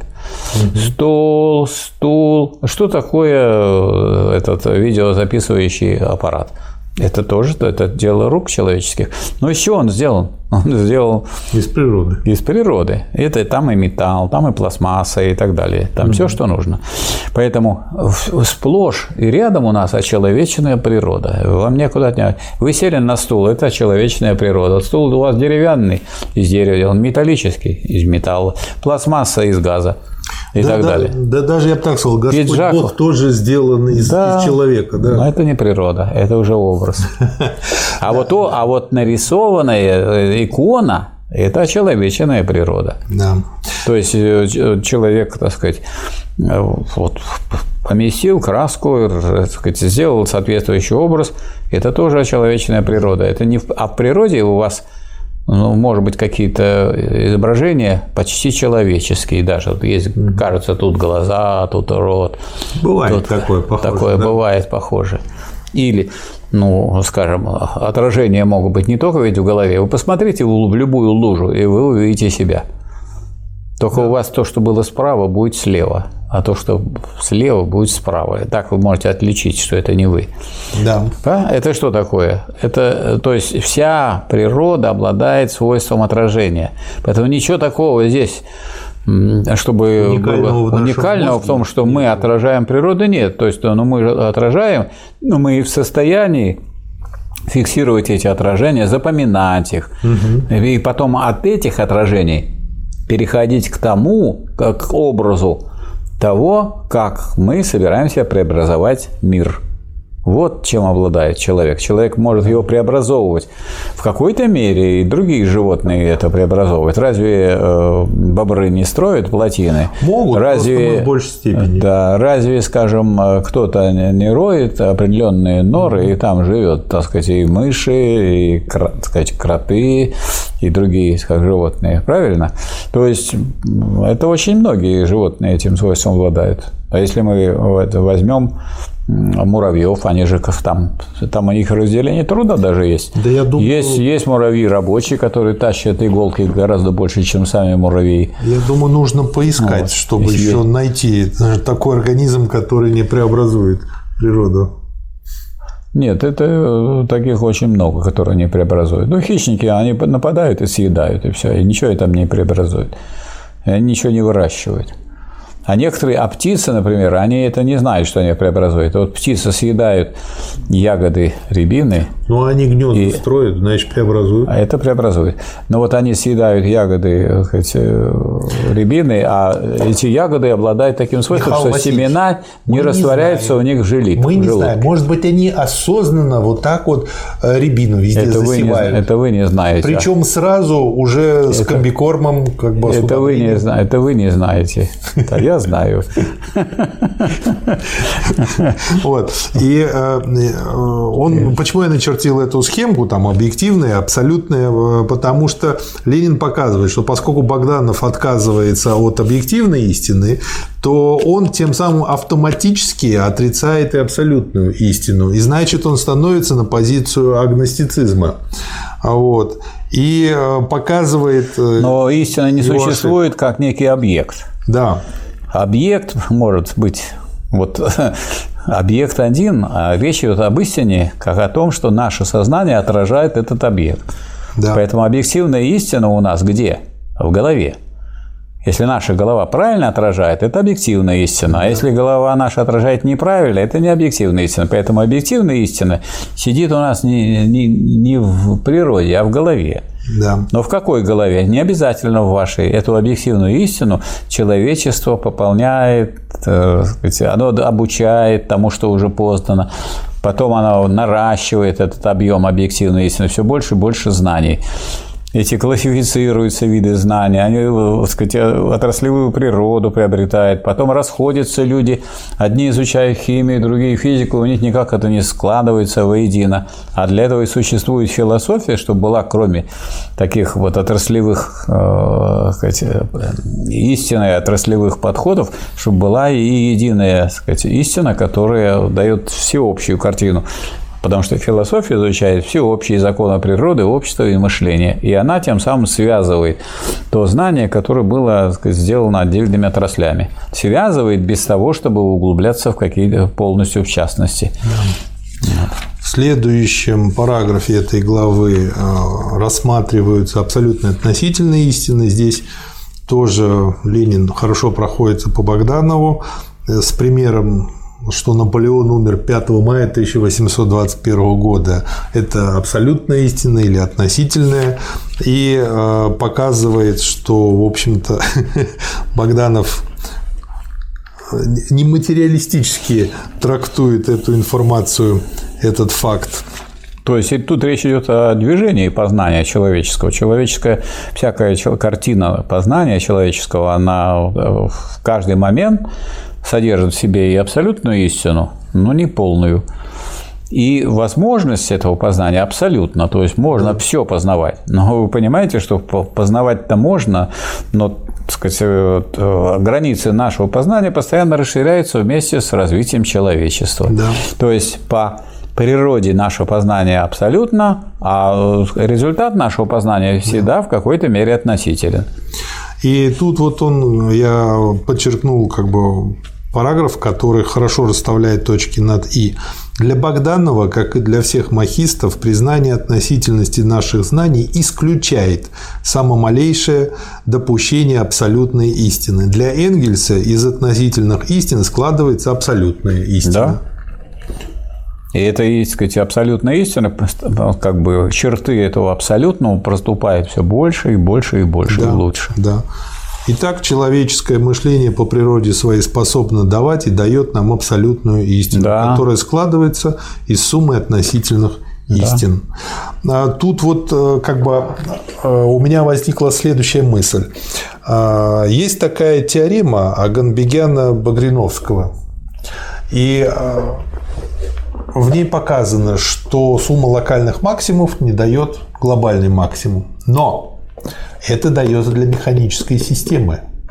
А мир не является механической системой. То есть, вот на мой, э, я подумал, может быть, они такую вот махисты, вот Богданов и другие могут совершать ошибку, потому что они очень механистически воспринимают мир. Да. Вообще, э, как бы, этот том у меня как бы лидирует по исписанности и изрисованности. Э, правда, трудно иногда понять собственные надписи. Но они содержат крупицы абсолютно истины. Да. Правильно? Да. И а... чем дальше вы, так сказать, от этого отходите, тем повышается моя относительность. Вот. Потом, а с другой стороны, через некоторое время вам будет понятно, что вы подчеркивали, больше понятно, чем сейчас. Да. Потому что, вот смотрите, у Гегеля это есть, что вот э, движение вперед в познании – вот вы двигаете сейчас какой то 18-й. Ясное дело, что движение вперед позволяет вам упрочивать то предыдущее знание, которое вы уже имеете, правильно? Mm-hmm. Потому что у вас более глубокое там, философское понимание, там, политическое понимание, экономическое понимание позволяет правильно понятые вещи ранее сделать не просто правильные, а более истинными, потому что истина – это соответствие понятию соответствие более полным становится. Угу. То есть по мере того, как человек продвигается вперед, у него эта картина, вот политическая картина мира по существу, вот у да. Ленина все-таки его работы в целом-то политические. Да. Так, они посвящены и связаны, целая глава про партийность. и связаны да. с политической борьбой. Но эта политическая борьба, она же не ведется в безвоздушном пространстве. Эта политическая борьба связана с борьбой реальных классов, которые сначала изучается их положение, как вот в третьем томе там развитие капитализма угу. в России, угу. рассматривается, так сказать, отношение к земле, вопросы собственности и так далее. А здесь они уже перешли в сферу вроде чистого духа. А на самом деле когда вот копнешь, и Ленин потом к этому переходит, то на самом деле кому выгодно истину эту э, раскрывать? Но если класс передовой, то, естественно, он должен видеть все как есть. А если я хочу вас обмануть, и я вас граблю, то я должен вам прикрыть. рассказывать, что что-то другое, какими-то сказками вас кормить, или новыми, или псевдоновыми теориями, mm-hmm. чтобы вы не могли выпутаться из того положения, в котором вы находитесь. Тогда я буду доказывать, что я вам справедливо плачу. Mm-hmm. Я же заплатил вам за стоимость вашей рабочей силы. Будьте здоровы. А на самом деле, а Маркс показывает, да, но создан рабочим вот столько, и сейчас в России рабочий получает примерно восьмую часть того, что он создал. Восьмую. Поэтому, сказать, люди, которые его эксплуатируют, богатеют несказанно, и нам все время рассказывают, как у нас тяжело. Ну, кому тяжело? А кому тяжело, э, сказать, под бременем тех э, э, огромных денег, которые, которыми оно располагает. Да, я вот, когда вы сейчас говорили про то, что укрепляется основание да, моих по знаний, мере движения вперед. по мере движения вперед, у меня возник образ фундамента и зданий, как оно растет. И тут я понял, как раз вот получил сам для себя хороший а у, пример. А у него еще у Гегеля вот все-таки фундамент разделяет стены и фундамент. Да. А у Гегеля, конечно, это упрочняется. То есть, как бы вот вы пропитываете тот материал, который да. у вас был, как бы... Э, да, но я хочу сейчас что Он становится сказать. более твердым, более прочным. Да. Или более гибким. Да, но вот, механисти... вот если механистически это дело воспринимать да. через очень такие а, технические Тогда образы, у вас новые гайки, новые шурупы, то... новые этажи, новые стеллажи. Они и, раз... и не, не просто новые стеллажи, а по мере их роста они разрушат здание фундамент, потому что фундамент не выдержит определенной высоты здания. Да, потому что... Потому что он рассчитан на определенную высоту. Да. Вот. Э, я к тому, что вот э, диалектику и все, что здесь говорится, нужно воспринимать именно э, с точки зрения диалектического материализма, а не механистически, как часто бывает. И вот тут вот другой пример тоже, Поэтому на мой взгляд. Гегель говорит, что по мере движения вперед, вот, вот когда вот система угу. знаний ваше знание упрочивается, и система расширяется, не только расширяется, а и основание ее становится более прочным. А почему? Mm-hmm. А на нем строится все, вся эта самая система. И элементы да. этой системы тоже становятся более прочными. Но они Чего все связаны. в реальности не происходит. Но они все, да. все связаны. Если это научная система, да. они все связаны. Поэтому, если речь идет о познании объективной действительности, то это объективная истина. Вот к чему мы движемся. Эта угу. истина становится все более полной. Она пополняется еще каждый раз. С каждым новым открытием да. физики, в да. химии, там, во всех других науках, биологии, минералогии и так далее. И поэтому каждая наука отраслевая вносит в эту картину свои э, свою лепту и свои штрихи. Да. Ну и вот как пример, опять же, он разбирает релятивизм. Вот. И, э, на мой взгляд, это опять же вариант там, механистического восприятия. А, и дальше... Но это вот релятивизм, это не просто механический, это вот это берут, э, вот в диалектике все связано, вот в, системе, в диалектической системе все в единстве. А я вырву какой-то кусок и буду на этом стоять. Скелет только. Или только скелет. Или только или мышцы, только, или только... Вот, скажем, есть мысль, относительная истина. Ну, все относительно. Можно сказать про все. Все mm-hmm. потому что никогда, так сказать, э, это не конец истины. Но mm-hmm. то, что вы узнали, это никогда не конец. Потому что по своей природе познания абсолютно можно познать все, но в каждый момент наша картина в чем-то не полна. Угу. И вместо того, чтобы видеть, как расширяется наше знание, люди заявляют, все это относительно, на самом деле мы ничего не знаем. Но вы, может, ничего и не знаете, а человечество знает все больше и больше. И это как раз-таки вот вырывание, оно сразу, да. как человек сам себя по голове бьет и говорит, все, стоп, дальше я не иду. Ну, дальше он здесь приводит, собственно говоря, что говорит э, Гегель на эту Механицизм. Тему. Люди все разбирают на кусочки, они этот кусочек увидели, а связи вот этого всего с другим они не видят. И знаете, вот есть много людей, у которых есть гаражи, и которые в своих гаражах собирают кучу железяк, и эти железяки так и лежат, и никогда из них ничего не, не складывается. Диалектика как разъяснял еще Гегель, включает в себя момент релятивизма, отрицания, скептицизма, но не сводится к релятивизму. Материалистическая диалектика Маркса и Энгельса, безусловно, включает в себя релятивизм, но не сводится к нему. Да. То есть признает относительность всех наших знаний не в смысле отрицания объективной истины, а да. в смысле исторической условности пределов приближения наших знаний к этой истине. Да. И пределов этому, этому нет. Все время да. мы вызнавать будем все больше и больше и больше. То есть картина мира будет все время более и более полная. Да. И в этой картине мира абсолютное будет сказать, себя проявлять все полнее, полнее и полнее. Да, а вот релятивизм и подобные механицизмы ведут к догматизму по сути дела. Это догматическое, да. сказать, да. то есть они берут то, что есть на самом деле, относительность, момент есть такой, они его вырывают, да. и догматически, так сказать, на нем стоят и не видят да. его движения, а движение Релятивизм – это момент движения к чему? К, к абсолютной истине, да. к познанию материи, к правильному познанию материи. Дальше по поводу критерия практики в теории познания. Опять же, он э, приводит цитаты из Маркса и цитаты из Маха на эту тему. Например, Богданов соглашается признать за теорией денежного обращения Маркса объективную истинность только для нашего времени, называя догматизмом приписывание этой теории над исторической объективной истинности – это опять путаница. Соответствие этой теории с практикой не могут изменить никакие будущие обстоятельства по той же простой причине, по которой вечная истина, что Наполеон умер 5 мая И вопрос, вопрос в другом, что эта истина является абсолютной для чего? Для капитализма. Пока да. есть капитализм, для него это истина. Для него это истина. Не будет капитализма, это истина ушедшая, так сказать, это будет истина о бывшем капитализме. Ну да, в этом это смысле, как да. натуральные числа. Да. То, что для них истина, то да, не истина всегда. для вещественных. Ну, да, не всегда истина. Совершенно верно.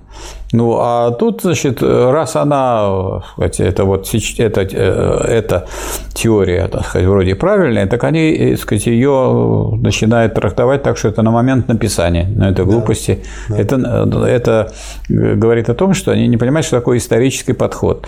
Маркс разработал теорию капитализма, которая применима к капитализму на весь период, который он есть. Какие-то моменты э, более полного так сказать, углубления в развития капитализма могут быть. Поэтому Ленин, например, свою книгу «Империализм как высшая стадия капитализма» назвал «Популярный очерк». Угу. Почему популярный очерк? То есть, чтобы не противопоставлять капиталу Маркса. Это не вместо капитала Маркса. Это ничего не выбрасывается из капитала Маркса. Просто капитализм в своем развитии перешел к тому, что вместо отдельных предприятий появились монополии. А монополии, о монополиях можно говорить, когда предприятия по своей величине начинают охватывать более половины или близко угу. к этому, да. к целой отрасли. И тогда меняется картина установления цен.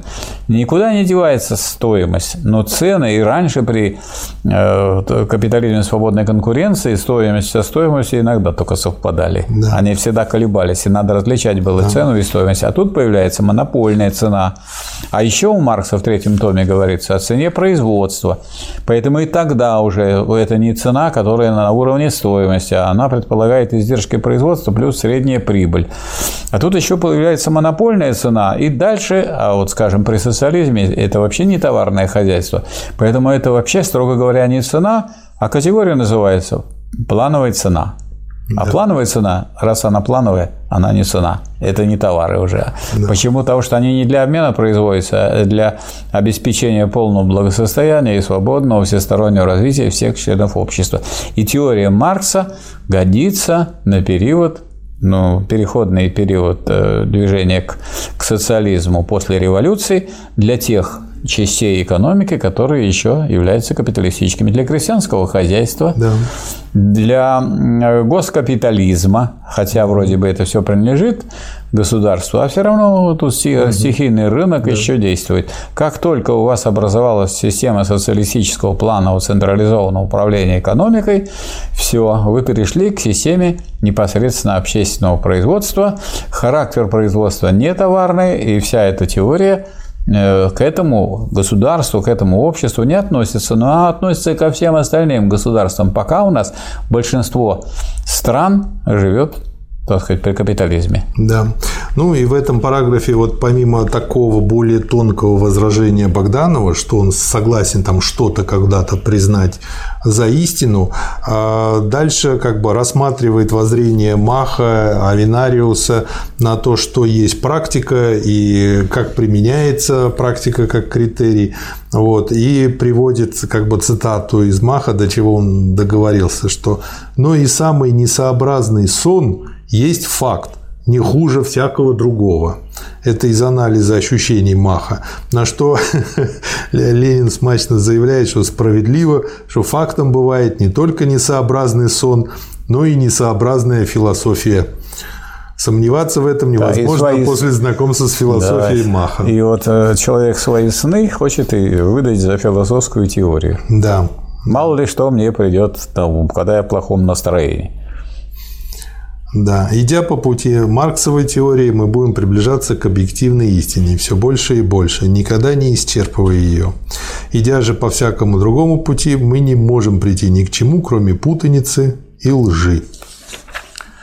Третья глава тоже на То эту есть, же что тему. значит мы будем приближаться к объективной истине? Тот образ мира – который у нас есть, будет, будет все более точнее, точнее и точнее. Ну, это как А не то, что мы куда-то едем к какой-то истине. Да. То есть мы углубляем свое, расширяем свое познание, уточняем свое познание. Да. Да? да. Хотя, вот, например, Ньютона за уши хватает для всей современной военной техники и даже для полетов по всей Солнечной системе. Эйнштейном там, как говорится, и не пахнет. Он там и не нужен. То есть это говорит о том, как мы с точки зрения как цивилизация, как техника, на каком уровне мы находимся сейчас. То есть на самом деле приближение здесь не, не к истине, это вот в самом познании идет движение от менее полного знания к более полному знанию. Да. Это движение в познании. Да. А в действительности мы э, пытаемся прав... более правильный, более глубокий, более конкретный образ действительности дать да. в человеческом сознании. Да. И в этом участвуют все науки, а философия увязывает их все, чтобы Единая была единая целая. картина мира. Потому что ну, химия дает очень много знаний, но картины мира не дает. Биология тоже. Да. Вот, там зоология тоже, она вам будет рассказывать про животных. Каждый так? про свое поет. Да, более. каждый про свою. Антропология будет только про людей. Да. Третья глава, значит, первый параграф, что такое материя. И тут э, как бы очень интересная вещь про то, что как бы физики тогда, многие физики стали заявлять, что материя исчезает. То есть раньше они привыкли во времена Ньютона, что материя это что-то сплошное, целое, эфир, там еще чего. А тут получаются какие-то протоны, нейтроны, они как-то потом тоже распадаются. И, в общем, они это объявили как крахом материи и, да. соответственно, как крахом материализма. Но Ленин тут напоминает, что А, отрицание материи, э, ну вот они пишут про их отрицание материи, ими есть давным-давно известное решение теоретика познавательных вопросов в смысле отрицания внешнего объективного источника наших ощущений, объективной реальности, соответствующей нашим ощущениям. И наоборот, признание той философской линии, которая отрицают идеалистики, э, идеалисты и агностики, выражается определением. Материя есть то, что действие на наши органы чувств производит ощущение. Материя есть объективная реальность, данная нам в ощущении. То есть, как бы вот вроде бы об одном и том же, но два подхода. Э, как бы э, махистский материалист, э, материализм и как ну, бы диалектический я думаю, материализм. что на этом надо остановиться. То есть некоторые товарищи пишут, что это вот Ленин дает здесь определение материи. Угу. Он говорит, что это объективная реальность, данная нам. У Ленина написано, что это определение материи? Нет. Нет. Потому что если тогда у нас иначе да. в определении материи содержалось бы ощущение. А вы ощущение да. знаете, что такое без материи? Не знаете. Нет. Как же можно в определение материи вставлять а потом данные нам? А кто такие мы? То есть это уже речь идет о, о том а, сразу, о соотношении материи и сознания. Да. И вот в этом соотношении, когда мы говорим и о материи, и о сознании, в этой паре, одно есть материя, а другое есть сознание, как ее отражение. А если говорить о том, что такое материя, ну, определение должно быть таким, которое никак не включает наши ощущения. Материя, это, вот Энгельс об этом пишет, это то, что есть. Угу. И все. Да. Вот то, что есть, это материя да. бытие. А вот дальше уже вот эта материя развивается до человека, а человек обладает этим познанием, и тогда, когда она доразвилась до человека, тогда можно говорить об ощущениях. И вопрос встает, а правильно ли мы отражаем? Этого вопроса не, не стояло перед э, этими ящерами. И не стояла перед, э, так сказать, червями, всякими Им моллюсками. Да, и все. не было такого вопроса. Поэтому, а, а материя была. Поэтому сам вопрос о правильности нашего так сказать, отражения этой самой материи, к которой мы тоже принадлежим, и мы и себя должны правильно отражать, он возникает только с появлением человека и с развитием человека очень значительным. Горе от ума. И если человек, если человек развивался миллионы, может быть, лет, а, э, скажем, первобытный общинный строй был 90 тысяч лет – а уже э, человечество с рабовладения да. 2000 всего лет живет. Разве да. это много? Поэтому сейчас, конечно, вопрос стоит о том, а правильно ли мы отражаем. Так вот, да, сегодня вопрос о материи э, связан с познанием. Сразу Ленин вот в этой фразе говорит Таким образом, что одновременно он говорит э, и о, о том, что такое материя, это высказывание, суждение о ней. Суждение абсолютно правильное. И в этом суждении признается и существование независимой от нашего познания материи, с одной стороны, и с другой стороны, и способность человека познавать. Да. То есть это высказывание правильное, но не надо выдавать его за определение материи. Определение материи еще более простое. То объективное, да. что есть, все. Да. Ну и дальше он показывает, как вот такой подход идеалистический и в том числе махистов приводит к понятию чистый опыт, что такое чистый опыт.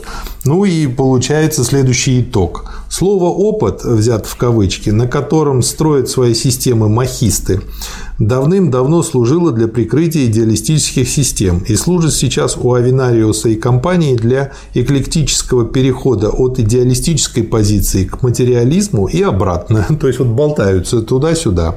Различные определения этого понятия выражают лишь те две основные линии философии, которые так ярко вскрыл Энгельс. То есть как бы это всего лишь навсего болтание туда-сюда. А вот опытный, а, а вот опытный, опытный человек, это знающий человек, что-то он знает, что-то он приобрел опытным путем. Да. То есть что значит опытным путем? Методом проб и ошибок. Да. Так сказать, набил себе шишек да. и, и запомнил, что так делать да. нельзя. Да. Но э, мы не можем э, сводить все знание к опыту. опыту. Да. А опыт необходим для того, чтобы проверить, насколько правильно наше знание. Поэтому используется опыт. То есть опыт – это некое действие, которое совершает человек вполне сознательно для решения вопроса о том, правильно ли он познает материю. Да. И при этом... А они этот опыт берут и отдельно смотрят опять от человека. Да. И при этом, точно так же, как уничтожение частной собственности не помогает развитию социализма, а только развитию капитализма. А, уничтожение частной собственности? Да. Почему? Уничтожение частной собственности помогает развитию социализма. Более уничтожение частной собственности может быть только созданием общественной. Без создания общественной и частной собственности Нет, уничтожение частной собственности на средства производства, национализация и на... помогает развитию А национализация не есть уничтожение частной собственности. А, пардон, тогда я это не так начало, выразился. это становление общественной собственности. Это начало. То есть вот у вас есть национализация. Во-первых, национализируются не все средства производства. Я имел в виду национализацию. Кого так вот, национализация не все средства производства национализируются. Значит, просто частная собственность ну, море частной собственности было, скажем, на крестьянскую землю. Там разве землю национализировали? Можно сказать, что национализировали, потому что земля перешла в собственность государства. Михаил Васильевич. А частная собственность оставалась на землю. Я к теме. Я просто да. это как иллюстрацию дал. Ну, Национализация ускоряет развитие капитализма. Национализация земли земли, да, а национализация средств решающих средств производства Согласен. является да. началом вот, вот точно так же, как социализма. Национализация земли ускоряет развитие капитализма. Точно так же получается, по аналогии, я просто это как пример привел, под словом опыт, несомненно, может скрываться и материалистическая, и идеалистическая да, линия конечно. философии. То есть это конечно. не является критерием того, что да. человек исповедует материализм. Нет, потому что да. он еще этот опыт может так трактовать, что а мне видится, видится вот так, ему. Вот, потому что ему, вот он делал, и ему так показалось. Угу. И он ссылается при этом на опыт. А другие делали, а им по-другому показалось. А третьи делали, на самом деле, этот опыт организовывался, потому что это действие человека, опыт. Это случайное действие, опыт, как говорится, вот проходил человек и столкнулся с деревом. Это опыт, так сказать, жизненный, который не связан, он им не организован. А вот если человек придумывал, как как сделать опыт. Один так придумал, другой так. И в этом опыте уже содержится его представление о том, что нужно проверить и каким образом. И получается, что разные результаты в этих опытах. Поэтому это большой вопрос поскольку всякий опыт связан с деятельностью человека, а не, а не просто с э, мертвой природой, которую просто он отражает. Да. Если вы смотрите на лужу, это еще не опыт. А вот если вы решили лечь в эту лужу, тогда это опыт. Или ребенок рядом хорошо попрыгал по луже. Чего они любят Когда родители одевают резиновые сапоги в хорошую солнечную погоду, чтобы ребенок, которому потоптать, так сказать, лужу, очень хочется. Это опыт его.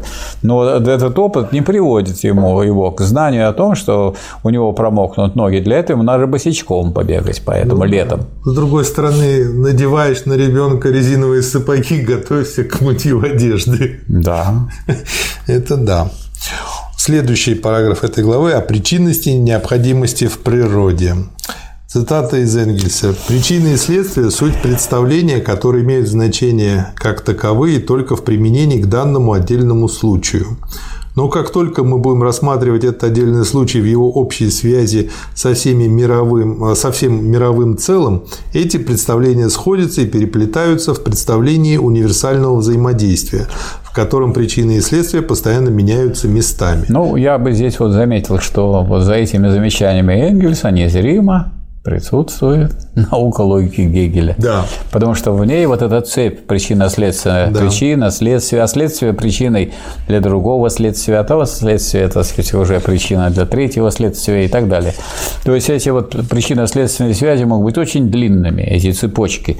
И поэтому вот когда картина в целом берется, а вот Гегель построил цельную систему, поэтому от, и от нее появилась, э, произошла, можно сказать, и цельная система диалектического материализма. А из этих кусочков, когда то, кто вытаскивает какие-то там элементы, то какие-то структуры вытаскивает, то вытаскивает какой-то опыт, оторванный вообще от деятельности, от всего, от познания. То есть всякое вырывание каких-то кусочков и делает такой вот кусочный взгляд, не цельный. А вообще характеристика диалектики – это взгляд на мир как на целое. И в этом целом идет движение, оно да. движется, и движется оно через противоречие. Если человек этого образа не имеет, этой картины, то есть он не соответствует современному философскому пониманию мира, вот и будет эта кашеобразность, в которой, так сказать, вот все эти писания и Маха, и Авинариуса, и Богданова. Они что напоминают? Вам сварили прекрасную э, пшенную кашу и туда бросили опилки металлические, причем острые. Вот вы будете есть такую кашу? Вот нам предлагают такую вот кашу из всяких разных элементов. И называет это философией. Поэтому Ленин с этим рассчитался. И если бы этим, с этим не рассчитался, э, партия не была бы готова к цельной, единой борьбе, потому что надо иметь единое понимание. И если вы понимаете, что можно мир преобразовывать, а он не просто это какие-то элементы или образы, которые у меня есть, и все, тогда ни о какой революции и ни о каком строительстве социализма и речи быть не может. Да. Поэтому вот без этой работы, которую вы держите сейчас в руках, можно сказать, что ни о какой революции, нельзя было бы и говорить. И о подъеме революционной борьбы, потому что впав вот в реакцию после 5-7 э, года, угу. впав, впав в реакцию, э, э, интеллигенция побежала из партии, одна, одни побежали, а другие стали придумывать всякие побеги, но уже умственные, побеги от марксизма. И вот эти побеги от марксизма да. все пообрывал. Ленин. И, тот, и, скажем, тот же Богданов был прекрасным потом руководителем а, центра, который занимался, так сказать, проблемами там, да. кровообращения. Ну, и благодаря а ему же, а тот же, да, был сделан. А тот же э, Луначарский, Луначарский который занимался богостроительством, то есть впал в идеализм. Причем в какой идеализм? Он еще и строил Бога, то есть надо придумать того Бога, которому молиться. То есть это, так сказать, реакционное сказать, и действие, и идея. Он э, был неплохим министром потом ну, культуры вот в советском Ленина. правительстве. Сейчас нету Ленина, и поэтому сейчас, есть принимая вот парад Победы, есть, крестится. Есть сейчас Ленин, есть, вот он есть. Сколько вам, вам от Ленина что нужно? Если вам нужно тело, сходите с часа до часа дня можно посмотреть в Москве. Нет, Есть. Мне еще от него Поэтому нужно, них... чтобы с такой же скоростью выходили бы новые произведения злободневные. Поэтому вопросы не нужны новые. Это злободневные сегодня произведения, потому что реакция состоит в том, что уйти от ленинизма назад. Более злободневных произведений нету. Да, но чтобы это понять, надо же его читать. Не надо его читать, и Гегеля надо читать, и «Капитал Маркса» читать, и Энгельса надо читать. Как, один, как сказал один мой То есть знакомый, круг очень, круг очень э, не такой уж и большой. Ребенок. Да, надо читать. 8 э, чтобы... лет. Да. Вы сказали ключевое слово. Это гениальная была от него фраза. Читать. Да. Но... А он только комиксы смотрит. Ну, это да, читать. Но еще, но еще вопрос в том, что читать. То есть, если вы читаете гениальных людей, которые продвинули... Э, кто такие гениальные люди? Там Маркс, Энгельс, Ленин. Почему они гениальные? Что такое гений? Гений – это человек, обычный человек, талантливый. Талантливых людей очень много. Талант – это человек, обладающий особыми способностями, помогающими им продвинуться в какой-то области и человечество продвинуть. А вот тот, кто в наибольшей степени продвинул человечество вперед своей работой, не только потому, что он блестящий какой-то талантливый человек, а он употребил, вот Гитлер ведь точно талантливый человек, да. но он его не продвинул вперед. Он его пытался, так сказать, отправить назад. Он сжигал людей в печах. Поэтому, да. поэтому а, талантливый, человек, э, гениальный человек – это человек, который продвинул человечество вперед. Если вы будете читать гениальных людей, а их не так много, а тем более, если вы хотите заняться обществоведением, общественные вопросы, ну кто у нас талантливый? Перечисляю. Маркс, Энгельс, Ленин и Сталин. И читайте. Все. Все остальное талантливое, хорошее, полезное, нужное. Есть работы там советских ученых, но их надо брать в комплексе с этими ключевое слово гениальными. Да. Читать. Нет, не ключевое слово читать гениальные работы. И если вы будете просто читать, вы э, будете много-много будете читать, и, сказать, ну это как вот свинья, она ест все, а она не человеком от этого не является она ест то же самое, что человек. Вот у нас самое близкое меню. Человек может есть практически все. Хотите животное, хотите растительное, что угодно. И, кстати, есть люди, которые также и грязные, как свиньи. Еще и хуже, чем свиньи. Вот наркотики, например, эти люди употребляют, а свиньи нет. Ну, сало – это наркотик, согласен, да.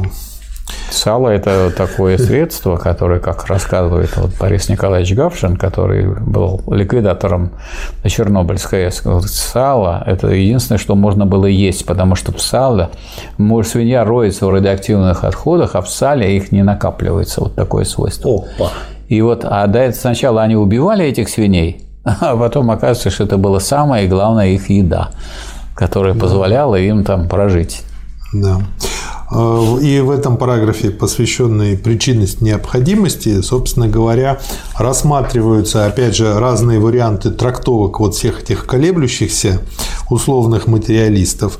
Ну и Ленин э, тут как бы резюмирует, что признавать необходимость природы и из нее выводить необходимость мышления есть материализм выводить необходимость, причинность, закономерность и прочее из мышления – это идеализм. Это идеализм. Да.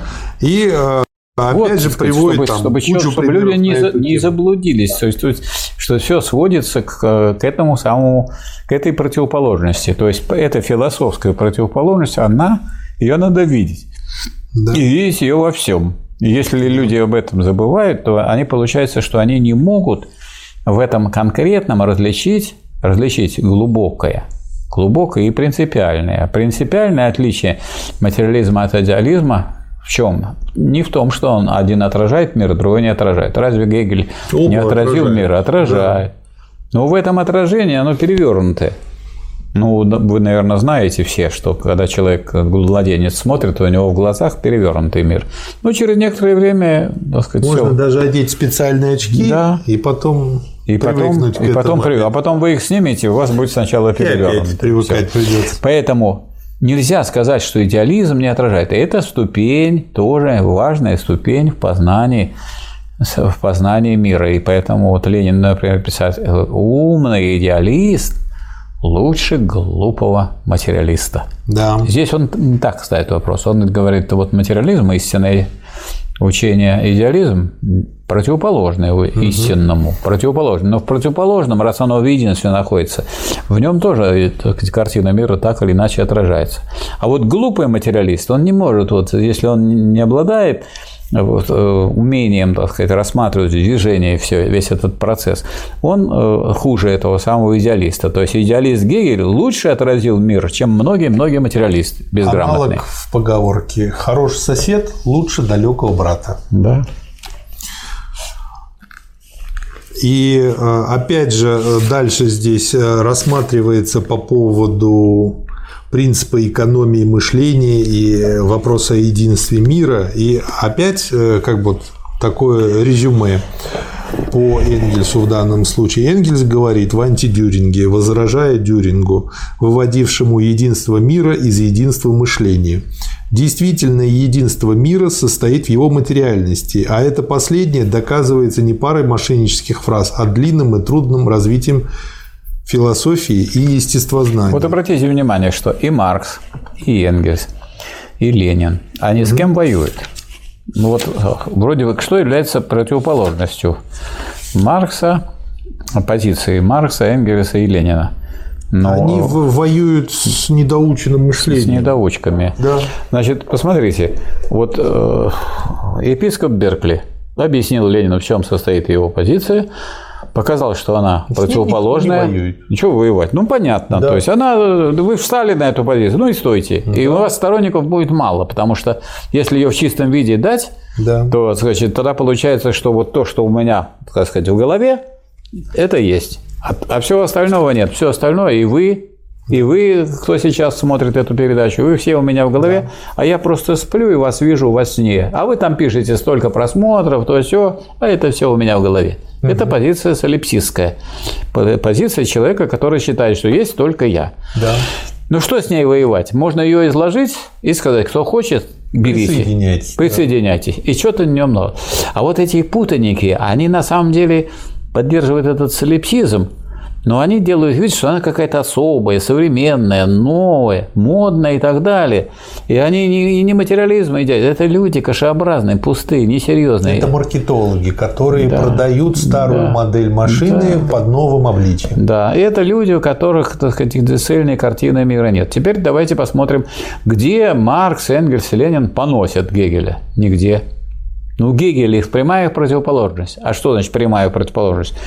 А потому что идет э, развитие через борьбу противоположности. А борьба означает еще и единство. Да. А раз единство, то есть в э, теории, в концепции Гегеля, если ее материалистически истолковать, содержится объективная истина в более развернутой форме, чем у этих многих материалистов, да. недоучек. И у этих всяких империоманистов, и то, что они были в партии, в РСДРП, большевиков, от этого не спасает.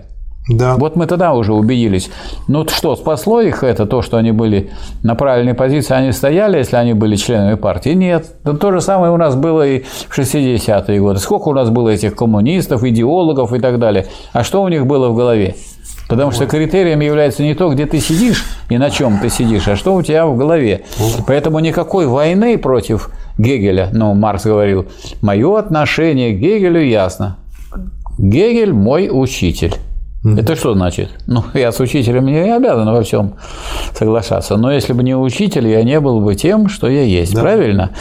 Скажем, Энгельс то же самое. Как он смотрит на Гегеля? Он, так сказать, они с Марксом все время обсуждают. Есть вот их такая, так сказать, переписка по поводу Маркса и Энгельса. Она вся крутится вокруг того, а что бы вот сказал старик Гегель, если бы он узнал, что вот марка – это не просто, так сказать, монета, но это еще и это просто название земельной собственности в Германии то есть такое материалистическое. То есть они все время обсуждают, и, так сказать, все это сводится к тому, как правильно материалистически истолковать Гегеля, а не выбросить Гегеля. А истолковать, выбросить только одно, что это, так сказать, есть некая абсолютная идея. Нет, это они выбрасывают. А в остальном он их учитель. Для Ленина и Маркса, и Энгельс, и Гегель – это учителя.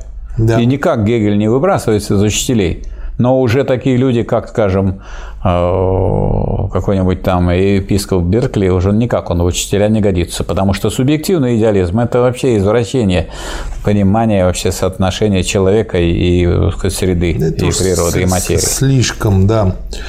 А следующий параграф про пространство и время, и опять же про то, как это понимается материалистически и как это идеалистически понимается. И, а, ну, например, пока показано в виде цитаты, до чего додумался по Анкаре, Пуанкаре говорит, что понятие пространства и времени относительны, и что, следовательно, для нематериалистов это действительно следовательно. Не природа дает или навязывает нам их, эти понятия, а мы даем их природе, ибо мы находим их удобными. То есть, вот опять же, неточность в понимании и не выражении не, мысли. Не просто неточность. Потом... Я, бы, я бы сказал, что и неграмотность. Вот да. человек грамотный диалектически. Как он смотрит да. на материю? Что материя, она все время развивается. Развитие идет через борьбу противоположностей. Да. И вот есть такой два момента материи, которые сказать, существуют во всей материи. Один материя, один момент называется в себе бытие. Что такое в себе бытие? Это равенство материи самой себе. Но материя равна самой себе или нет? Да. Да. А теперь я второй вопрос вам задаю, э, Марат Сергеевич. А материя не равна самой себе? Да. Тоже да. Значит, так вот, момент э, равенства материи собой, себе да. называется пространством. Да. Раз материя равна самой себе, вот это и есть пространство. Давайте ее рассмотрим шире. Вот оно, равенство материи себе. Они равна самой себе. Это время. То есть получается, мы не можем их никак То отделить. есть это не равенство а да. материи с собой, как называется, бытие для иного. Да. Раз для иного, но уже иной момент, иной момент времени, они не раздельны. Есть и равенство с собой, и неравенство. Все, что изменяется, все, что развивается, и равно самому себе, и не равно. И это показано уже в учении о бытии, там, где говорится об определ... в разделе «Определенное наличное бытие». Каждое нечто равно самому себе, это в себе бытие, и не равно самому себе, это бытие для иного. И это в одном... А их не распилишь. Нет отдельного неравенства и нет отдельного равенства. Mm. Это два момента одного и того же. Mm. И вот материя, она и равна вот самой хочется себе. Хочется распилить. Они им хочется, не потому им хочется, что они захотели просто так. Они просто безграмотные люди. Люди, которые которые не изучали диалектику, не читали науку логика, не стоят на уровне философской культуры высоко, хотят быть философами, хотят решать философские вопросы, А они годятся для того, чтобы так сказать, ну, ну, бревна распиливать вы можете, но это вы не можете разобрать, потому что вы не понимаете таких вещей. Вы не знаете, вы не добрались до того, что сделано в философии. Как они... Вы хотите быть марксистскими философиями без того богатства, которое впитал марксизм. Марксизм впитал в себя диалектику гегелевскую. Да. Нету э, марксизма без диалектики. Не случайно Ленин писал, что нельзя вполне понять капитала Маркса, особенно его первой главы, не поняв, а не проштудировав всей логики Гегеля. Да. Поэтому сколько вы бы ни пыжились и не доказывали, что вы партийный, что вы за прогресс, там, вы за рабочий класс, если у вас этой, этого образования нет, а это образование дается чем? Ну, самообучением.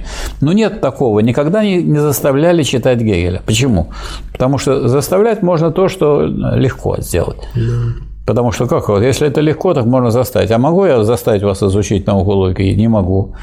Потому что это требует ну, больших своих усилий и времени, и это не, не делается за раз, а вот вы развиваетесь и все более полно входите в это, все более глубоко это понимаете и так далее. И Маркс и Энгельс тоже все время между собой обсуждали. А что бы сказал старик Гегель, узнав вот это да. и так далее. И Ленин к этому пришел. И если бы не Э, диалектика, если бы он не видел, что все переходит в свою противоположность. Вот война мировая началась, это плохо или хорошо? Ну, ясно, что плохо.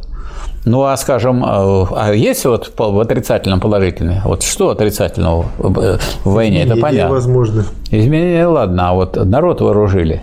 Раньше, раньше, были, раньше были отдельные войска, которые убивали, сражали казаки, угу. били нагайками, стреляли, расстреливали, убивали, там, э, Ленские побоища и так далее. А тут раз и всех вооружили. И раз мировая война, значит, всеобщее вооружение народа. Раз все, всех крестьян вооружили, осталось только этих крестьян позвать, переложить эту самую винтовку с правого плеча на левое плечо. Что и сделали большевики. А уж у красногвардейцев, у рабочих, у них сразу было на левом плече. Да. В этом и разница.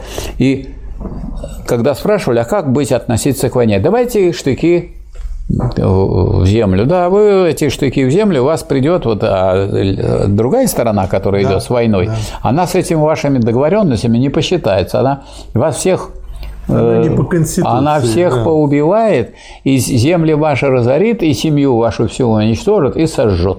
Да. Поэтому, если вы так хотите решить, это так не получается. То есть надо, э, сказать, то, что здесь сказать, принесла война, видеть тоже цельно. Кроме вот всего этого разорения, она поставила вопрос перед э, народом, как мы дальше будем жить.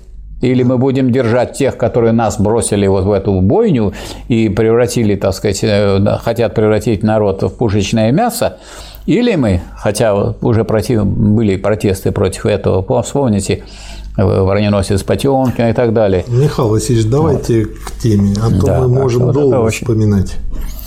А, смотрите, значит, следующий параграф – свобода и необходимость. Кстати, вот. И э, все же любят повторять фразу, что свобода есть осознанная необходимость и прочее, и прочее. А тут вот прямо вот как бы читаю сначала.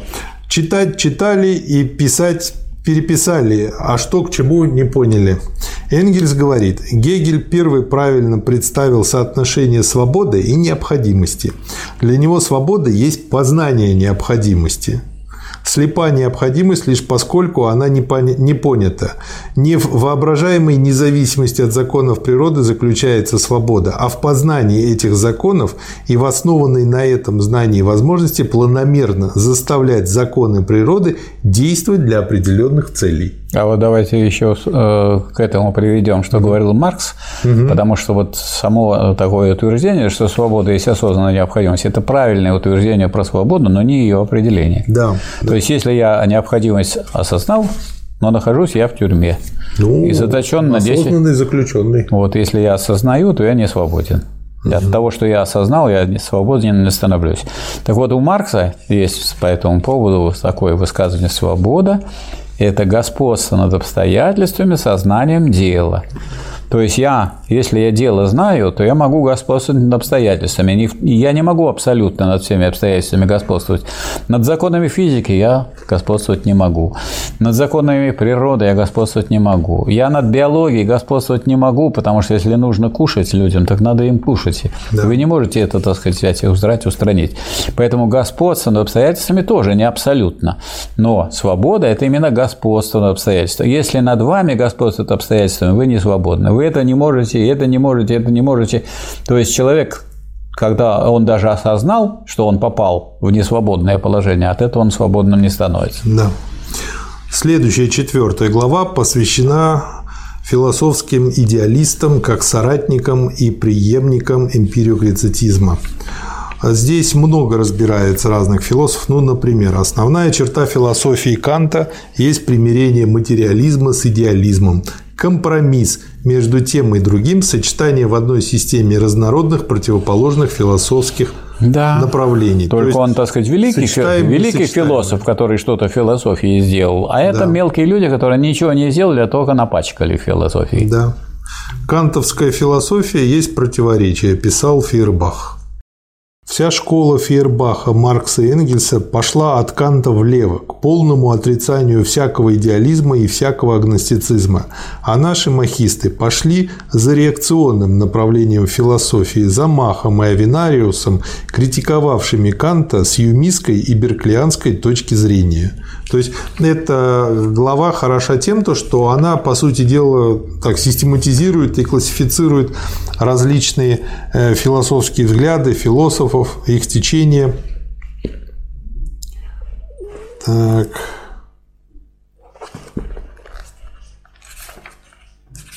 Сейчас пролистаю.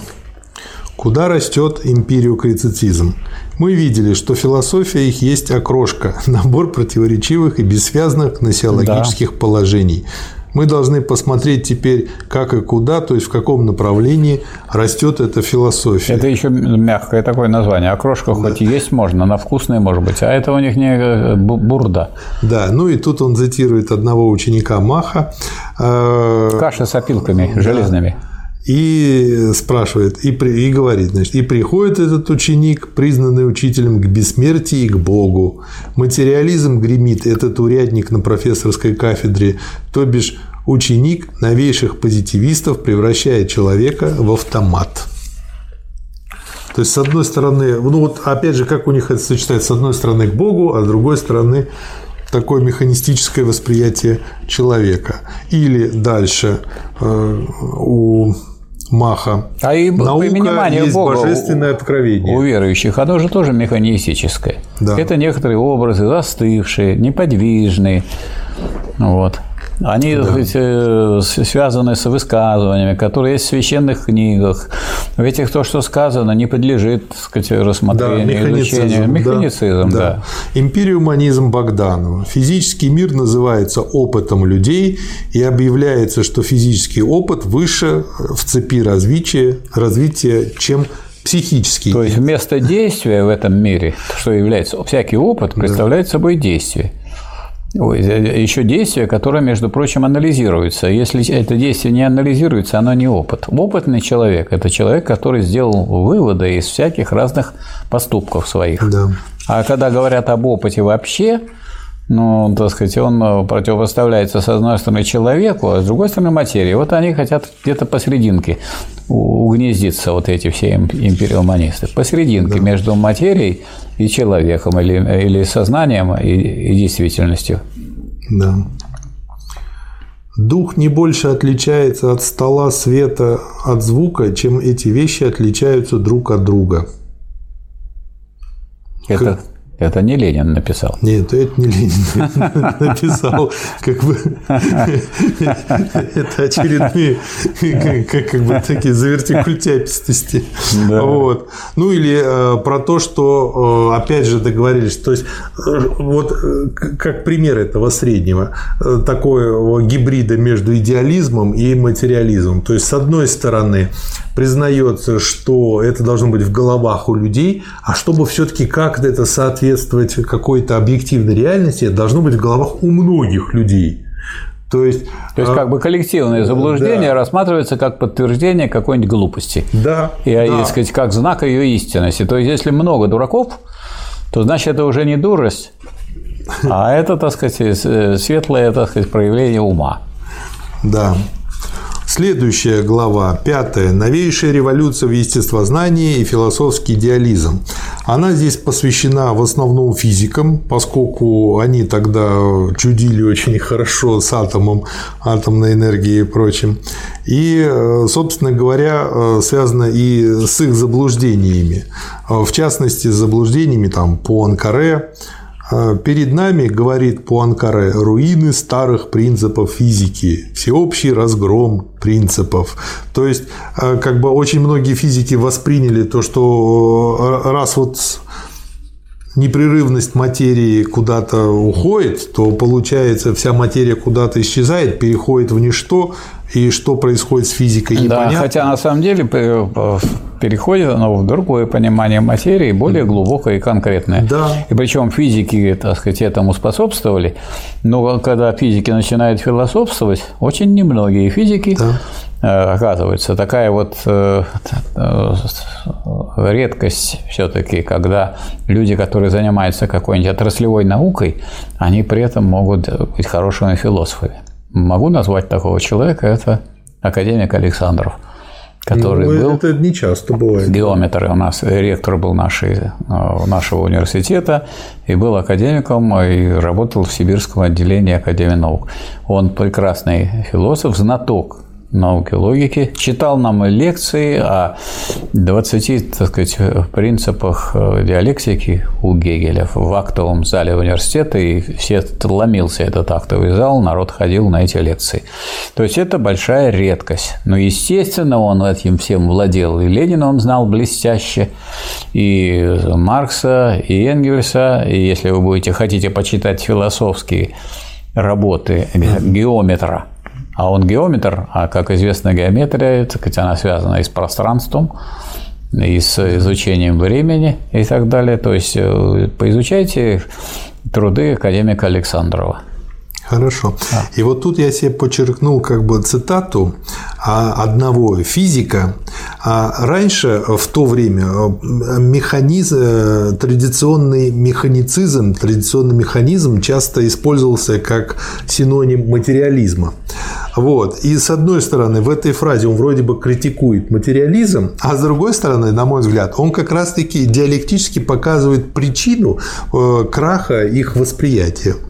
То есть, если по слову механизм понимать именно механизм, а не материализм, то получается крах традиционного механизма, или вернее та критика, которой он был подвергнут, привела к следующему положению. Наука тоже потерпела крах. То есть омеханичивание науки привело да. к ее краху. То есть э, та наука, которая механически смотрит на что-то, она да. потеряла крах.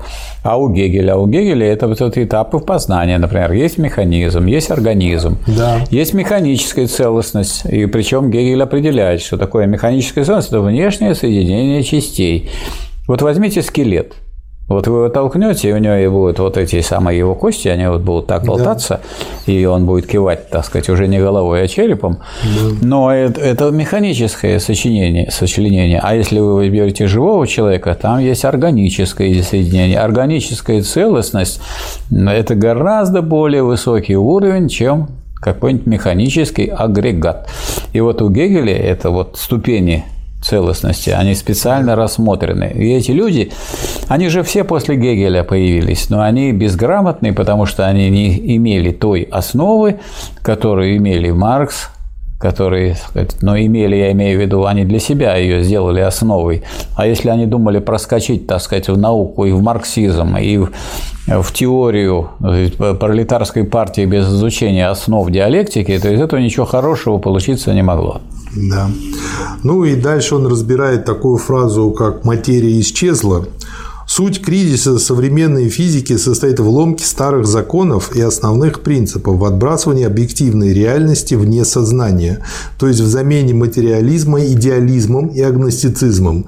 Материя исчезла, ну, в кавычках эта фраза. Так можно выразить основное и типичное по отношению ко многим частным вопросам затруднение, создавшее этот кризис. На этом затруднении мы остановимся. И дальше мне очень понравился по-ленински такой четкий, смачный, язвительный вопрос. Материя исчезла, говорят нам, желая сделать отсюда гносеологические выводы. А мысль-то осталась? Спросим мы. Хотя диалектика решает эту проблему очень просто. Материя все время исчезает и все время себя возрождает. Он находится в постоянном процессе изменений. А изменения и развитие. А развитие что такое? Движение от низшего к высшему, простого да, к да. сложному. Поэтому никогда не бывает, чтобы материя застыла и из э, двух э, моментов в себе бытие, бытие для иного сохранился бы только один момент равенство собой. Это бы была бы мертвая материя, которая бы умерла. Ну, естественно, высшие формы развития материи Э, э, человек умерли бы тоже вместе с этой остановкой. Поэтому вот эти люди действительно порождают мертвечину, которые так пишут, и которые это делают. Люди, которые не знают диалектики, они сторонники мертвечины в своих, своих трудах. Да, да. Но с мертвечиной можно построить социализм, совершить социалистическую революцию? Да, можно только шашлык сделать. Из мертвечины? Нет. Надо, их надо А, свежие. это уже тухлятина. Надо тухлятина будет. Надо свежие брать. Да. А, то есть как раз вот это очень быстро устаревает, да. Конечно, все... конечно, все устаревает очень быстро. Да. Э, он рассматривает разные варианты как бы всего этого и Пуанкаре, и других физиков.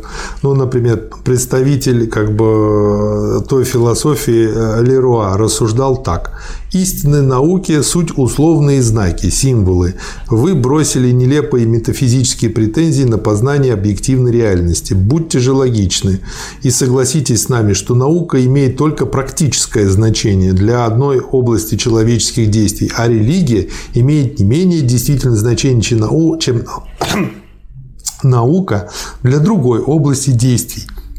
Отрицать теологию символическая махистская наука не имеет права. Вот так. Разделили области. И да, все, да. Все хорошо. Есть, и вы бы... получаете деньги, и вы получаете деньги. Очень хорошо. Да. А у нас сколько шарлатанов говорит, если вам никто не помог, обращайтесь. Да. Недорого. Да. То есть, получается, можно вроде бы вот такие как бы простые и щадящие э, допущения, но они приводят к тому, что религия становится наукой, у религии свое, э, своя польза, свое место. А вот, а вот скажите, пожалуйста, с помощью астрологии деньги сейчас можно получать? Да очень большие получают. Полно. Глоба, астрологи, астрологи. Да, так они, пожалуйста, можете обратиться, они вам там рекомендуют они вам сказать, прогноз сделают, но вы должны за это заплатить хорошо. Да, вот опять же, а, Такова первая причина физического идеализма, а, реакционные поползновения, физического от слова физика. Реакционные поползновения порождаются самим прогрессом науки. Крупный успех естествознания, приближение к таким однородным и простым элементам материи, законы движения которых допускают математическую обработку, порождает забвение материи математиками.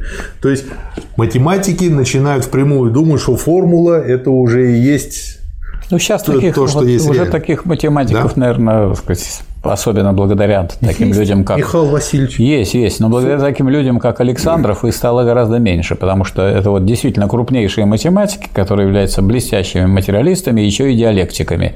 Но такого не было раньше.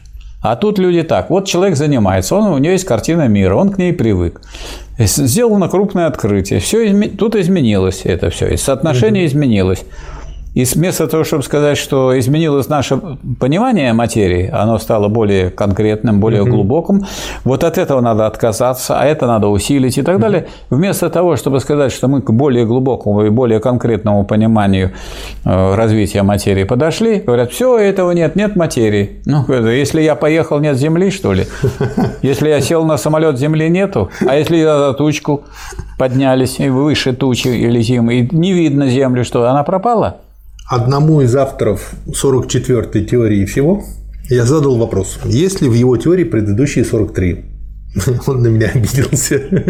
Да, хотя на самом деле развитие должно включать в себя предшествующую. Да, если он сказал, что я ничего не понимаю. Да. Другая причина, породившая тот же физический идеализм, это принцип релятивизма, относительности нашего знания, принцип, который с особенной силой навязывается физикам в период крутой ломки старых теорий и который при незнании диалектики да. неминуемо ведет к идеализму. Все старые истинные физики, вплоть до считавшихся бесспорными и незыблемыми, оказываются относительными истинными. Значит, никакой объективной истины, не зависящей от человечества, не может быть. Это, к такому выводу можно прийти если не владеть вполне диалектикой. И запретить это нельзя.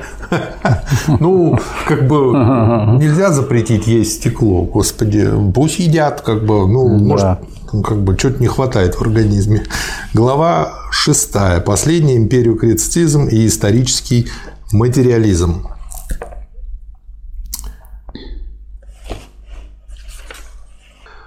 Ученик предпринимает войну с метафизикой в политической экономике. Это Блей, ученик Авинариуса.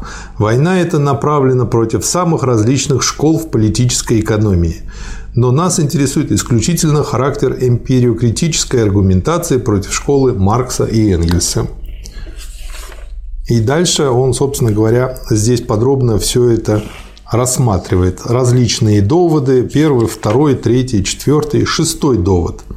Довод в кавычках э, берется в этой критике э, Маркса и Энгельса. Высмеивание объективной в кавычках истины. Блей сразу почуял и почуял совершенно справедливо, что исторический материализм и все, все экономическое учение Маркса насквозь пропитаны признанием объективной истины.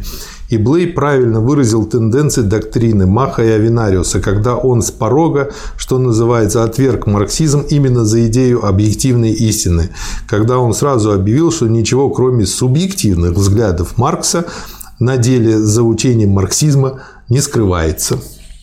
То есть, как бы обвинять как бы марксиз э, материалиста в идеализме это, это круто. Как бы до этого надо додуматься. Это очень такой хороший ход. Беспредельное тупоумие мещанина, самодовольно размазывающее самый истасканный хлам по под прикрытием новой эмпириокритической систематизации терминологии, вот к чему сводятся социологические экскурсы Блея, Пистольда и Макса, Маха. Претензионный костюм словесных вывертов, вымученные ухищрения силлогистики, утонченная схоластика – и договорились они до того, что общественное бытие и общественное сознание в точном смысле этих слов тождественны. Договорился до этого Богданов. Это мне напомнило Михеева, Даже который, если... нынешнего, который сказал, что просто бытие определяет сознание. А Еще я, короче. А я хочу сказать, что бы на это ответил любой диалектик. Он бы сказал, ну раз тождественны, значит они различны. Потому что тождество – это тождество различного. Конечно, бытие и сознание тождественны в том смысле, что общественное сознание отражает общественное бытие. И правильно отражает. Значит, они тождественны. Ну так это, это один момент. А второй момент, что они различны, потому что тождество Гегелем понимается и в диалектике понимается только как различное. Это же не совпадение, это же не просто равенство без неравенства, а такое равенство, которое вместе с неравенством. Но раз люди этого не понимают, то есть выбраться из этих вот э, дебрей, э, которые требуют другой философии, диалектической, невозможно. То есть люди, может быть, что-то хорошее хотят сказать, и они вроде что-то правильное говорят, но они же тождественные, значит, они все не различаются. Да. А если а Гегель что говорит, и Ленин вслед за ним, и Маркс, и Энгельс, конечно, что если они тождественные, то различаются. Вот мы с вами разные люди да. или нет? Но мы же люди. Да. Вот. Так что если мы разные люди, то люди. А если мы люди, то мы разные, потому что еще не было таких двух людей, которые бы не были разными и чем-то не различались.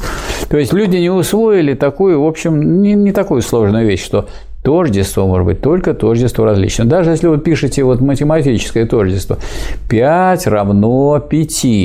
Ну, посмотрите на него внимательно. Это пятерка слева, а это пятерка справа. И как бы вы ни рисовали эти пятерки, они не только имеют э, разную точку э, расположения в пространстве, а современные, скажем, системы, которые со спутников определяют положение, э, сказали бы, это одна пятерка, это другая пятерка. И как бы вы ни рисовали, вы, наверное, понимаете, что никогда абсолютно начертание не совпадет. А если вы перейдете на молекулярный уровень, сколько тут молекул угу. и сколько в этой пятерке молекул, да. то это будет бешеное различие, надо сказать. То есть люди не понимают, что нету такого. Это еще вот в науке логики пример приводит про Лейбница, поскольку он при дворе, так как подрабатывал на жизнь Лейбниц, и, так сказать, вот он когда стал показывать, что э, вот листья на дереве, они все различны. И вот пошли придворные дамы смотреть, проверять, и очень удивлялись. Действительно, они не, не смогли найти двух листиков, которые были абсолютно совпадали. А с другой стороны, их, любые два листика одного и того же дерева Мы это всегда понимаем, что тождественно, да? правильно? Да. Листья дуба – это листья дуба, а не листья там, березы, не листья, э, так сказать, э, неклина и так далее. Но э, не бывает тождества без различия, не бывает различия без тождества. Раз люди это не изучили, они вот, вот тут бродят, как это, в кустах, а думают, что они зашли в глубокий сосновый бор. А они еще не забрались даже туда.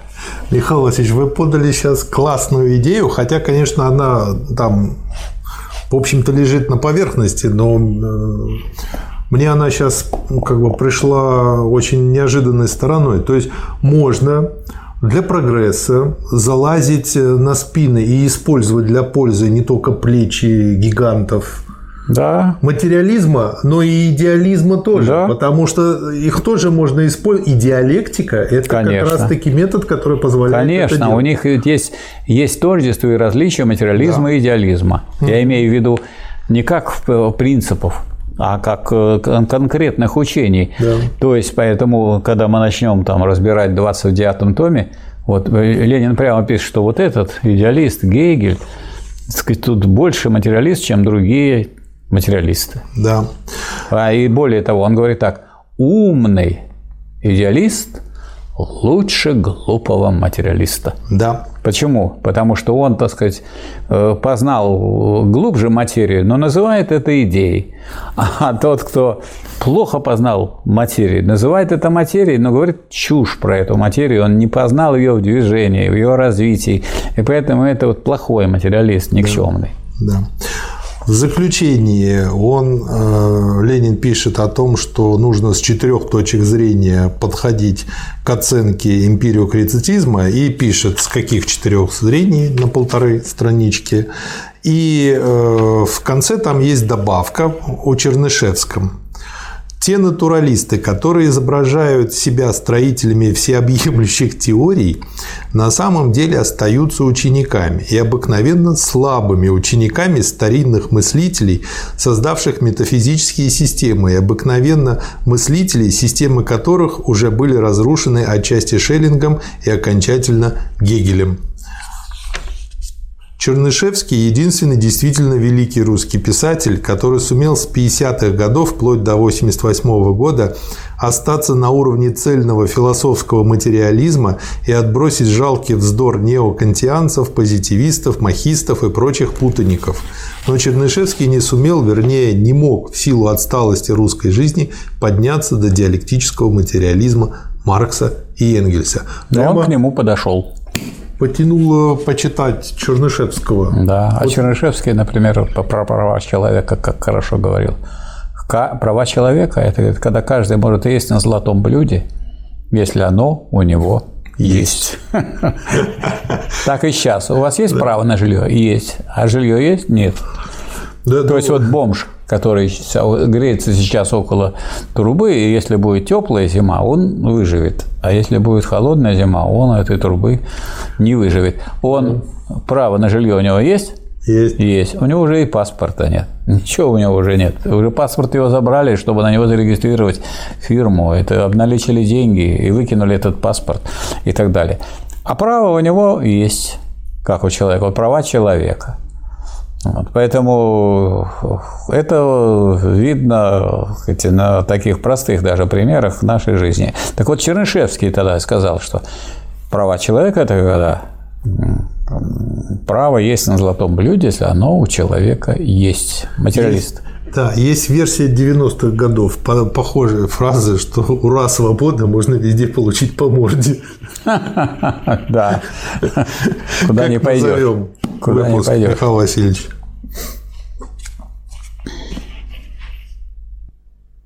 Научная основа прогрессивной позиции. Принимается. То есть это основа прогрессивной позиции. Если нет, это не материализм, то уже прогрессивной позиции не будет. Но это научная основа. Кроме научной основы надо иметь, так сказать, и политические там, взгляды mm-hmm. и так далее. Но в основе должна быть научная. Если вот материализм – это единственная научная основа. Какой материализм? Диалектический. Mm-hmm. Научная основа прогрессивной позиции. Вот человек хочет mm-hmm. занять прогрессивную позицию, почитай том 18. Если ты это не овладел этим, он этим не, не так просто овладеть. То есть серьезные да. же вещи. Тут да. попробуй там разбери. И причем этих путаников, которые новые обличия имеют, их все время прибавляется. Ой, ну естественно. Курей всегда должно быть много. Ну вот есть такая философская теория, что вот все, все то, что вы видите, это тексты. Ну, можно ведь это рассказать про это вот кресло, что это какой-то текст. Про стол, что это какой, про вас, про меня и так далее. И это мне напоминает вот человек сидел в библиотеке с утра до вечера, 12 часов отсидел в публичке, и он потом посмотрел вокруг на землю, и все ему кругом те буквы, буквы, тексты, тексты. И он создал теорию о том, что все есть тексты и так далее. И свое личное усталое, так сказать, представление выдвинул как новую теорию. Но, к сожалению, это да. очень часто бывает. Нельзя запретить, в том числе и философам, врать говорить всякие вещи, противоположные истине. Нельзя запретить это делать экономистам. И всякие люди, люди простые, доверяют, так сказать, образованным людям, но они ведь некоторые себя образовывают, а другое образовывает из себя действительно лакеев э, тех классов, которые эксплуатируют народ. Поэтому основой они служить не могут. Основой для прогресса может служить только материализм, причем диалектический. И исторический. Тут же есть раздел исторический материализм. Да. Если этот э, диалектический материализм э, не распространяется на историю, то да, значит, это людям не объясняет, как действовать и как жить.